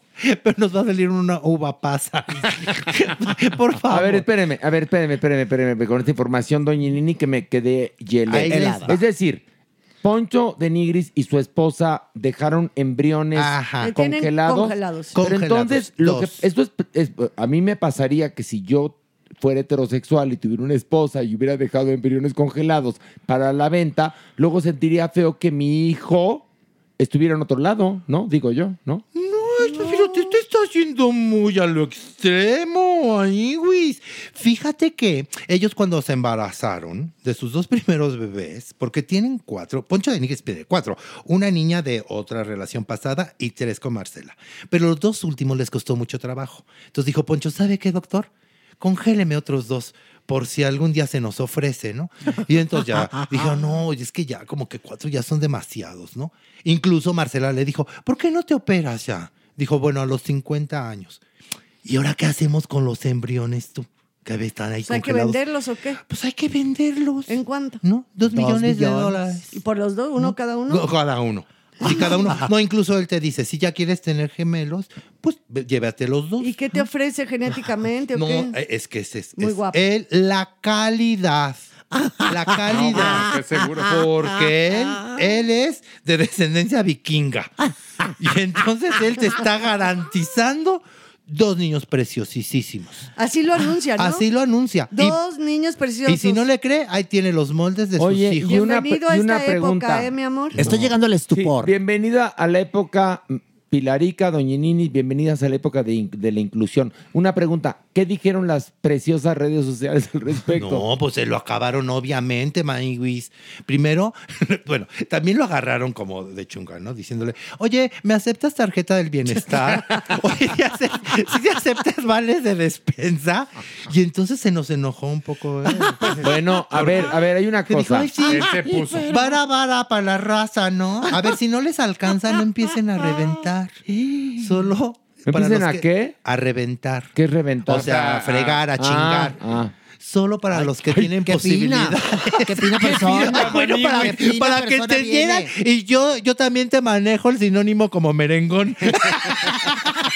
Reventar, sinónimo chingar. Muy Sí, bien. No empiecen a chingar, ¿eh? Ok. Esto es solo para los que tienen posibilidades. No, y además lo que dijo es gravísimo. O sea, para mejorar la raza. O sea, Así lo dijo. clasismo. Por eso te les dije hace rato, bienvenido a, a estos momentos. Bueno, por eso al, al principio eh, estaba platicando con ustedes de mi experiencia regresando de Los Ángeles al momento de leer esta revista de Socialites, que en serio me quería vomitar, porque a muchos los conozco y digo, qué hipocresía. Este, este verdad, es una fortuna de corrupción. Este es un asco, ¿me entiendes? De hecho, no sé, lo tendría que revisar un, un médico y la, la- la ética médica, qué tanto se pueda comercializar así, porque recuerden que en muchas de estas prácticas hay delitos, o sea, no se puede comercializar un embrión así por así, no es un producto, sino hay algunas clínicas médicas que ofrecen asistencia Pero no serían- a quienes no pueden. Pero esto Oye, Mere, pero no serían lagunas de la ley, por ejemplo. Sí, pero, pero justo hay que... Acuérdate que desafortunadamente la tecnología va más rápido que las Sí, que leyes. las leyes, A- pero- A mí lo que me preocupa tremendamente es que dice que son, es- o sea, hijos, hijas, porque son niñas, mujeres, ¿no? sí. Hijas 100% garantizadas, guapitas, blanquitas, o sea, ya sabes todo lo, lo que no. Y yo nada más digo, en esa genética también me garantizas eh, eh, el nivel intelectual, me garantizas tu, la forma de, de- de pensar que Pues les tienes la heredas. respuesta ya en él. Claro, Ya la tienes en heredas, él. es que no nada más hereda el, el color de ojos y de piel, se heredan muchísimas otras cosas. Pero además hay una cosa, cada persona somos una suerte de experimento genético, ¿eh? Por supuesto. Bueno. Individualísimo y- Pero además lo que menos necesitamos en este mundo son personas, ¿eh? Sobramos, somos la plaga de este planeta nosotros, ¿eh? En Sí, serio. Para una persona que seguramente está padeciendo el querer em- eh, embarazarse y no poder, esto es una mentada de madre. Claro, es O una sea, ofensa. Es una ofensa. Sí. Es una ofensa. Y también vamos a ser realistas, Maniwis. La gente que tenga más de 70 millones de, de pesos, no vas a querer un embrión de poncho de nigris. La verdad, Por Maniwis. favor, por favor. Perdón, Porque además, te voy a decir algo, si tienes ese dineral, Ya no. pues entonces ya buscas en otro lado. Claro, ¿no? mira. Ah, no, él está muy seguro, ¿eh? Que esto va a tener mucha demanda. Incluso dice, bueno, si a usted le interesa, póngame mensaje privado por, a través de mi No lo Instagram. puedo creer. O sea, Oye, estoy Mere- impactado. Pero Mere- todo lo hace por su familia. Por Esto supuesto, esto claro, también lo claro. En Si él se llega a morir, ahí tiene su esposa una posibilidad para poder tener Ay, mira. un guardadito. Que trabaje, que Qué trabaje bonito. y que Un guardadito. Me dejaste pensando, mi Mere, con lo que dijiste de la venta del embrión, porque lo que sí se puede comprar, una mujer que se quiere embarazar, sí, evidentemente puedes comprar esperma. Sí, y hay, hay catálogos banco de, de semen. Exacto, catálogos de eh, el papá, como quien dice, bancos de Pero semen. recuerda que hay todo un código de ética en el sentido de que De los bioética, donadores son bioética. anónimos, los Ujú. reciben este laboratorios, entonces ahí el Bueno, les voy a tratamiento, contar una mil cosa. cosas. No así de yo lo tengo ahí. Sí, ahí les vendo, lo- así en así, les, lléveselo así. les ¿eh? voy a contar una cosa. Resulta que mi maestro de canto, que es Gringo, eh, descubrió recientemente que su padre, el que él pensaba que era su padre biológico, no era su padre biológico. Ay, ay, ay. Que su padre era un hombre que tenía ahora sí que mucha potencia y que pues eh, vendía su semen a un banco de semen. Ah. Entonces se reunió en una fiesta con sus 300 hermanos. Se localizaron y se vieron en Nueva Ay, qué York. joya. Y entonces encontró a 300 hermanos. Qué joya, qué genial la anécdota. O sea, pero dice que después se descubrió que el papá, el verdadero padre, tenía problemitas psicológicos. Entonces, así. Algunos de los hijos los heredaron. Pues claro. Mi maestro de canto es un ser muy brillante, muy inteligente, pero me contó esta historia y me quedé helado. Es decir, le ocultaron eso toda la vida. Hasta hace poco se enteró y entonces se localizaron todos por redes sociales y se vieron juntos en una fiesta en Nueva York. ¿Qué tal? Bueno. No, pero el poncho de Imposible creer. Lleve sus ricos y deliciosos embriones calentitos. Ándale, ándale. Embriones muy bonitos. Ándale. Fuerte. Bueno, vamos a otra nota. Una más, ya. Vámonos, otra, no, otra más, varias más. Así, vamos a enlodarnos en el averno. Ya, eh, borrachos de Ay, sueño, ay. no importa. Esta sí es de Averno, Averno. A ver, ¿cuál? Averno. Pues recuerdan que Miriam Montemayor y Toñita, ex académicas, Maniwis, traen pleito casado desde hace añísimos. No se quiere. No se quieren nadita, ni en pintura se pueden ver. Pues nada, pues Miriam Montemayor ya de plano le puso una orden de restricción a mi Toñita. Me dijo, Doñita, tú no te me acerques. ¿Por qué? No te me acerques hasta, hasta aquí, porque si no te lleva la policía, porque tú te la has pasado insultándome, te la has pasado agrediéndome y yo te tengo hasta miedo. Eso según Miriam. ¿Y entonces? Pues nada, tú, que la? Toñita que dice, a ver, momento, basta, somos adultas, que dice la Toñita, ¿no? Basta, somos adultas, ya basta. No, no, no, no, yo aquí no soy la mala del cuento, Maniwis. Eso es lo que ha dicho esta señora, pero ya me ha pintado así, que si soy la problemática, que si soy la verdulera, que si soy cocainómana, Maniwis. No, y eso sí está agrediendo a mi persona. Me ha quitado hasta trabajo. Así es que, ¿sabes qué, Miriam? Que le dice la Toñita. Pobrecita, pobrecita de ti, porque ahora yo voy a proceder legalmente Qué bueno. también. Y ya lo verán los abogados. Porque obviamente si se van a un juicio van a tener que presentar pruebas. Ay, qué miedo. Y según mi Toñita dice, yo tengo todas las pruebas de que esta mujer nada más está mintiendo. Ay, ay, ay. ¿Y cuál será la verdad aquí? Porque yo me acuerdo de ser muy fanática de esa primera academia. La veía, la veía día y noche y conocía súper bien, no nada más las galas, sino que sí me acuerdo mucho del reality. Y desde ahí no se llevaban bien, ¿eh? O No. sea, Mira, de- desde, desde hace mucho tiempo Miriam se quejó de que Toñita, Víctor Y, eh, y el otro, ¿cómo se llama el otro? No sé, a ver, no tenemos la mente, Maniwis. Pero bueno, ellos tres que. A ver, espérate, a ver, te- no, ¿Qué va- vas a lograr. aclarar. Ándale. A ver, Jair. Raúl. Raúl, ándale. Raúl, Víctor y Toñita Ok, se hicieron uno. Ay, güey. ok, y la sí, y atacaban. hasta la fecha se dicen compadres. Ok, y la atacaban. Y que la atacaban, May, güey. A Miriam. Y que la hacían la vida imposible. Sí, La no, ganadora, no, no, Miriam. no, Sí, es cierto. Yo tampoco lo dudo mucho. Mira, yo te voy una cosa. Yo trabajé con Miriam en la última o más reciente academia. Es una persona de primera. Tiene un marido fantástico, tiene dos hijos increíbles, tiene una familia muy bonita, en verdad, ¿eh? Y es muy trabajadora y muy talentosa. Desconozco que haya pasado entre ellas bien, bien, bien, porque la cuchara es la única que sabe lo que hay en el fondo de la olla. Pero también Pero está bien que, se defienda a Toñita. Está Ah. bien también que se defienda, A digo ver, yo. Sí, se han atacado durante todo Pues el tiempo, pero creo que Toñita se ha pasado de lanza con Miriam. Es mi percepción. ¿Sí? Yo creo que sí, porque como que, como que se quedó en un loop de venganza, porque Miriam ni la nombra. A tal grado que Miriam tuvo que poner la orden de restricción por los ataques constantes de Toñita. Toñita. hacia su persona, porque ahora sí que también es violencia en contra de la mujer, ¿eh? Sí. Perdón sí, que es verdad, diga, ¿eh? Horacio. Pero sí me la bulleaban mucho a la Toñita en esa primera generación, que no estaba sobre la mesa todo lo que hoy eh, platicamos. Pero la buleaba, ¿eh? la buleaba también Todos. todo el mundo, ¿eh? Por O eso sea, es decir, todos. No, no dije nada más. Yo me ¿eh? acuerdo, yo me acuerdo bulleaban. A Eugenio Derbez haciendo chistes de Toñita, ¿eh? Sí, sí. Bueno, el propio sistema alimentaba eso en ese Claro, entonces. O sea, hemos misma, cambiado, claro. ¿eh? Sí, Sí, sí. por Yo supuesto. no me voy a zafar. En algún momento uno hacía chistes de los académicos de esa primera Por generación. supuesto, sí, sí, obvio. sí, totalmente hicimos chistes todos, Pero, todos. pero ¿Qué? Manny, ya llegar a este pleito, porque ya este pleito ya lleva como 20 años. y ya son mujeres de casi 50 años, ya o sea, sí lo- ya. Pero llevarlo ya. también a una instancia legal, sí se están pasando, ¿no? Pues es que está pasando el fenómeno Chía Méndez.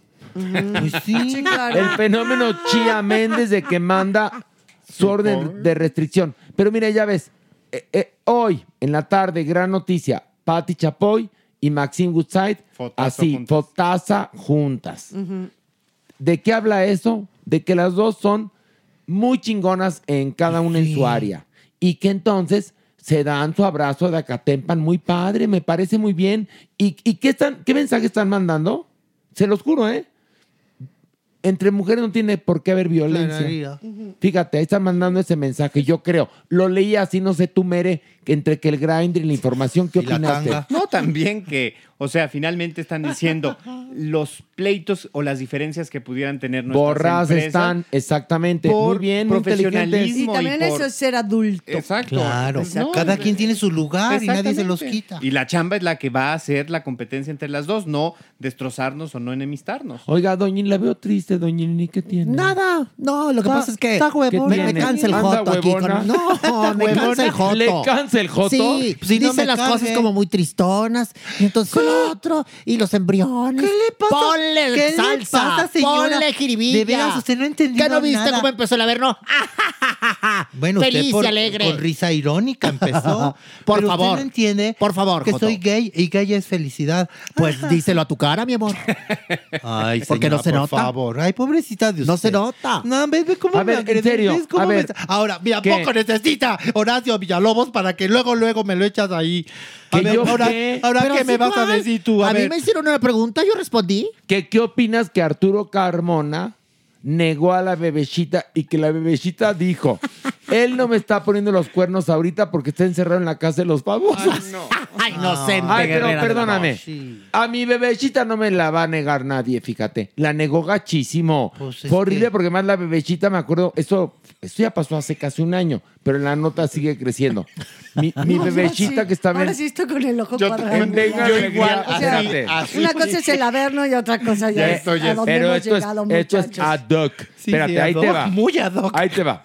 Hace como un año, me acuerdo, estaba yo en República Dominicana cuando yo veo, pues ahora sí que las redes sociales. Y entonces sí, casi un año ya va a ser, en mayo. Este, y entonces la bebecita estaba en Venga la Alegría el fin de semana. Y entonces le preguntaban, oye, ¿que salías con Arturo Carmona? Sí, salíamos Arturo y yo. Ah, pues qué bueno. Pues él dice que no. A ver, ¿cómo? Entonces entrevista, no, yo soy un caballero, no, no la conozco. Este, pero si yo la No. conociera lo diría. Y la bebecita así, pero si aquí está el WhatsApp, Ay, donde me no. manda fotos sin camisa y todo eso. pero me la negaron, pero la bebecita ves que tiene energía baja, ¿no? Entonces no entiendo por qué me. Así me está el joto. Arturo, así, Así está, está el tú, como la bebecita cuando la negó Arturo Carmona. no, esa es y entonces, de la de, viejita. vuelta la nota surgió de nuevo o resurgió, no me pregunto por qué, en estos días, y entonces la bebecita hizo una declaración muy fuerte que a continuación la voy a leer. La hizo. ¡Ay, qué belleza! Espérate, no sé ¿Ves? por qué hay que, hay que Eso es ensalzar la nota. Dice, Ponle bebecita. jiribilla. Bebecita, coma, decepcionada de Arturo Carmona, dos puntos, En- entre, entre comillas. No me ha puesto los cuernos porque está encerrado. Cerramos comillas. ¿Eh? Nada más, ¿qué te parece? ¿Qué? Me estás ensuciando mi haberlo bien. Yo sí, ahora sí me quedé yele, Horacio. O sea, esto se ¿Eso llama qué? el colofón. Exacto. El Los colofón. dejaste, Bien pero llevé ¿Sabes a por todos, qué? mira así. A ver, Pilar, acuérdate que el momento más oscuro de la noche es El cuando va a amanecer. A punto de amanecer. No, cuando va a amanecer. Sí, a punto de. Y bueno, antes de que nos amanezca, vamos a pasar a despedirnos, porque ahora sí nos quedó larga, largo. más larga que la de Idris Elba. Andamos en cuaresma. Nos quedó más larga que la de Idris Elba. Que cuentan que Idris Elba. ¡uh! hasta, hasta un puente podría ser. Mañana llega el Si rey. Idris Elba quiere, Mañana llega quiere, el rey. quiere, por ejemplo, que la gente de Cuba salga y llegue a Miami nada más que extienda su pito. Y ya Y la llega. gente saldrá de Cuba así corriendo por sobre el pito de Idris Elba y ya llegan a, a la Florida. ¿Qué? ¿Qué? Ay, a ver, y luego, que ya tenemos el gusto si de se une conocerlo. a Idris Elba, John Hamm, ¿has visto a John Hamm, el de Mad Men? Busca Ah, fotos de John Hamm. Y te También vas a tiene quedar un pitón No que mira, perdón, perdón, sin ofender a Pito, que tú No, también estás de buen tamaño. favor, no se ofende. muy bonito. Pero bueno, a las tres decimos adiós. No, Una, dos, tres. no se adiós, vayan. adiós. Esto fue Farándula 021. Recuerda, un nuevo episodio cada jueves. Animation is cinema. Animation is not a genre. And uh, animation is ready to be taken to the next step. We are all ready for it. Please help us. Keep animation in the conversation. I would like to thank uh, Netflix and Ted Sarandos for sustaining his faith in us to, to make this movie. And I want to dedicate this to my, the love of my life, my wife Kim, my kids, and my mom and pop. They're not here anymore, but they are here with me. And I'm your son, and I love you. Thank you.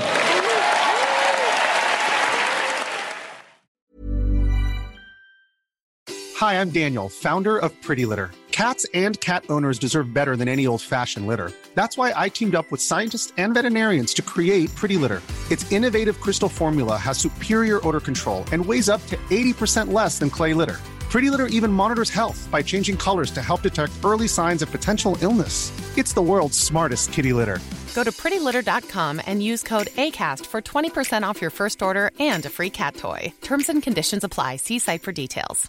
If you thought the only way to get a more defined jawline with natural looking results was through surgery, think again. Juvederm Volux XC is a non surgical injectable gel filler that improves moderate to severe loss of jawline definition and can help you achieve natural looking results with little downtime. Even better, this improved definition lasts up to one year with optimal treatment. No maintenance required. Improve jawline definition for a smooth, sculpted look with Juvederm Volux XC. For important safety information and to find a licensed specialist, visit juvederm.com. That's J U V E D E R M.com. Not for people with severe allergic reactions, allergies to lidocaine, or the proteins used in Juvederm. Common side effects include injection site redness, swelling, pain, tenderness, firmness, lumps, bumps, bruising, discoloration, or itching. There's a risk of unintentional injection into a blood vessel, which can cause vision abnormalities, blindness, stroke, temporary scabs, or scarring. Talk to a licensed specialist to find out if it's right for you. Hey, folks, I'm Mark Marin from the WTF Podcast, and this episode is brought to you by Kleenex Ultra Soft Tissues. Your ally to help tackle your allergy symptoms this season. I love the change of seasons, but nobody loves pollen and all those other things floating in the air that make you sneeze during this nice weather. Kleenex Ultra Soft Tissues are hypoallergenic and allergist approved. So fight back against watery eyes and runny noses without worrying about irritating your skin. For this allergy season, grab Kleenex and face allergies head on.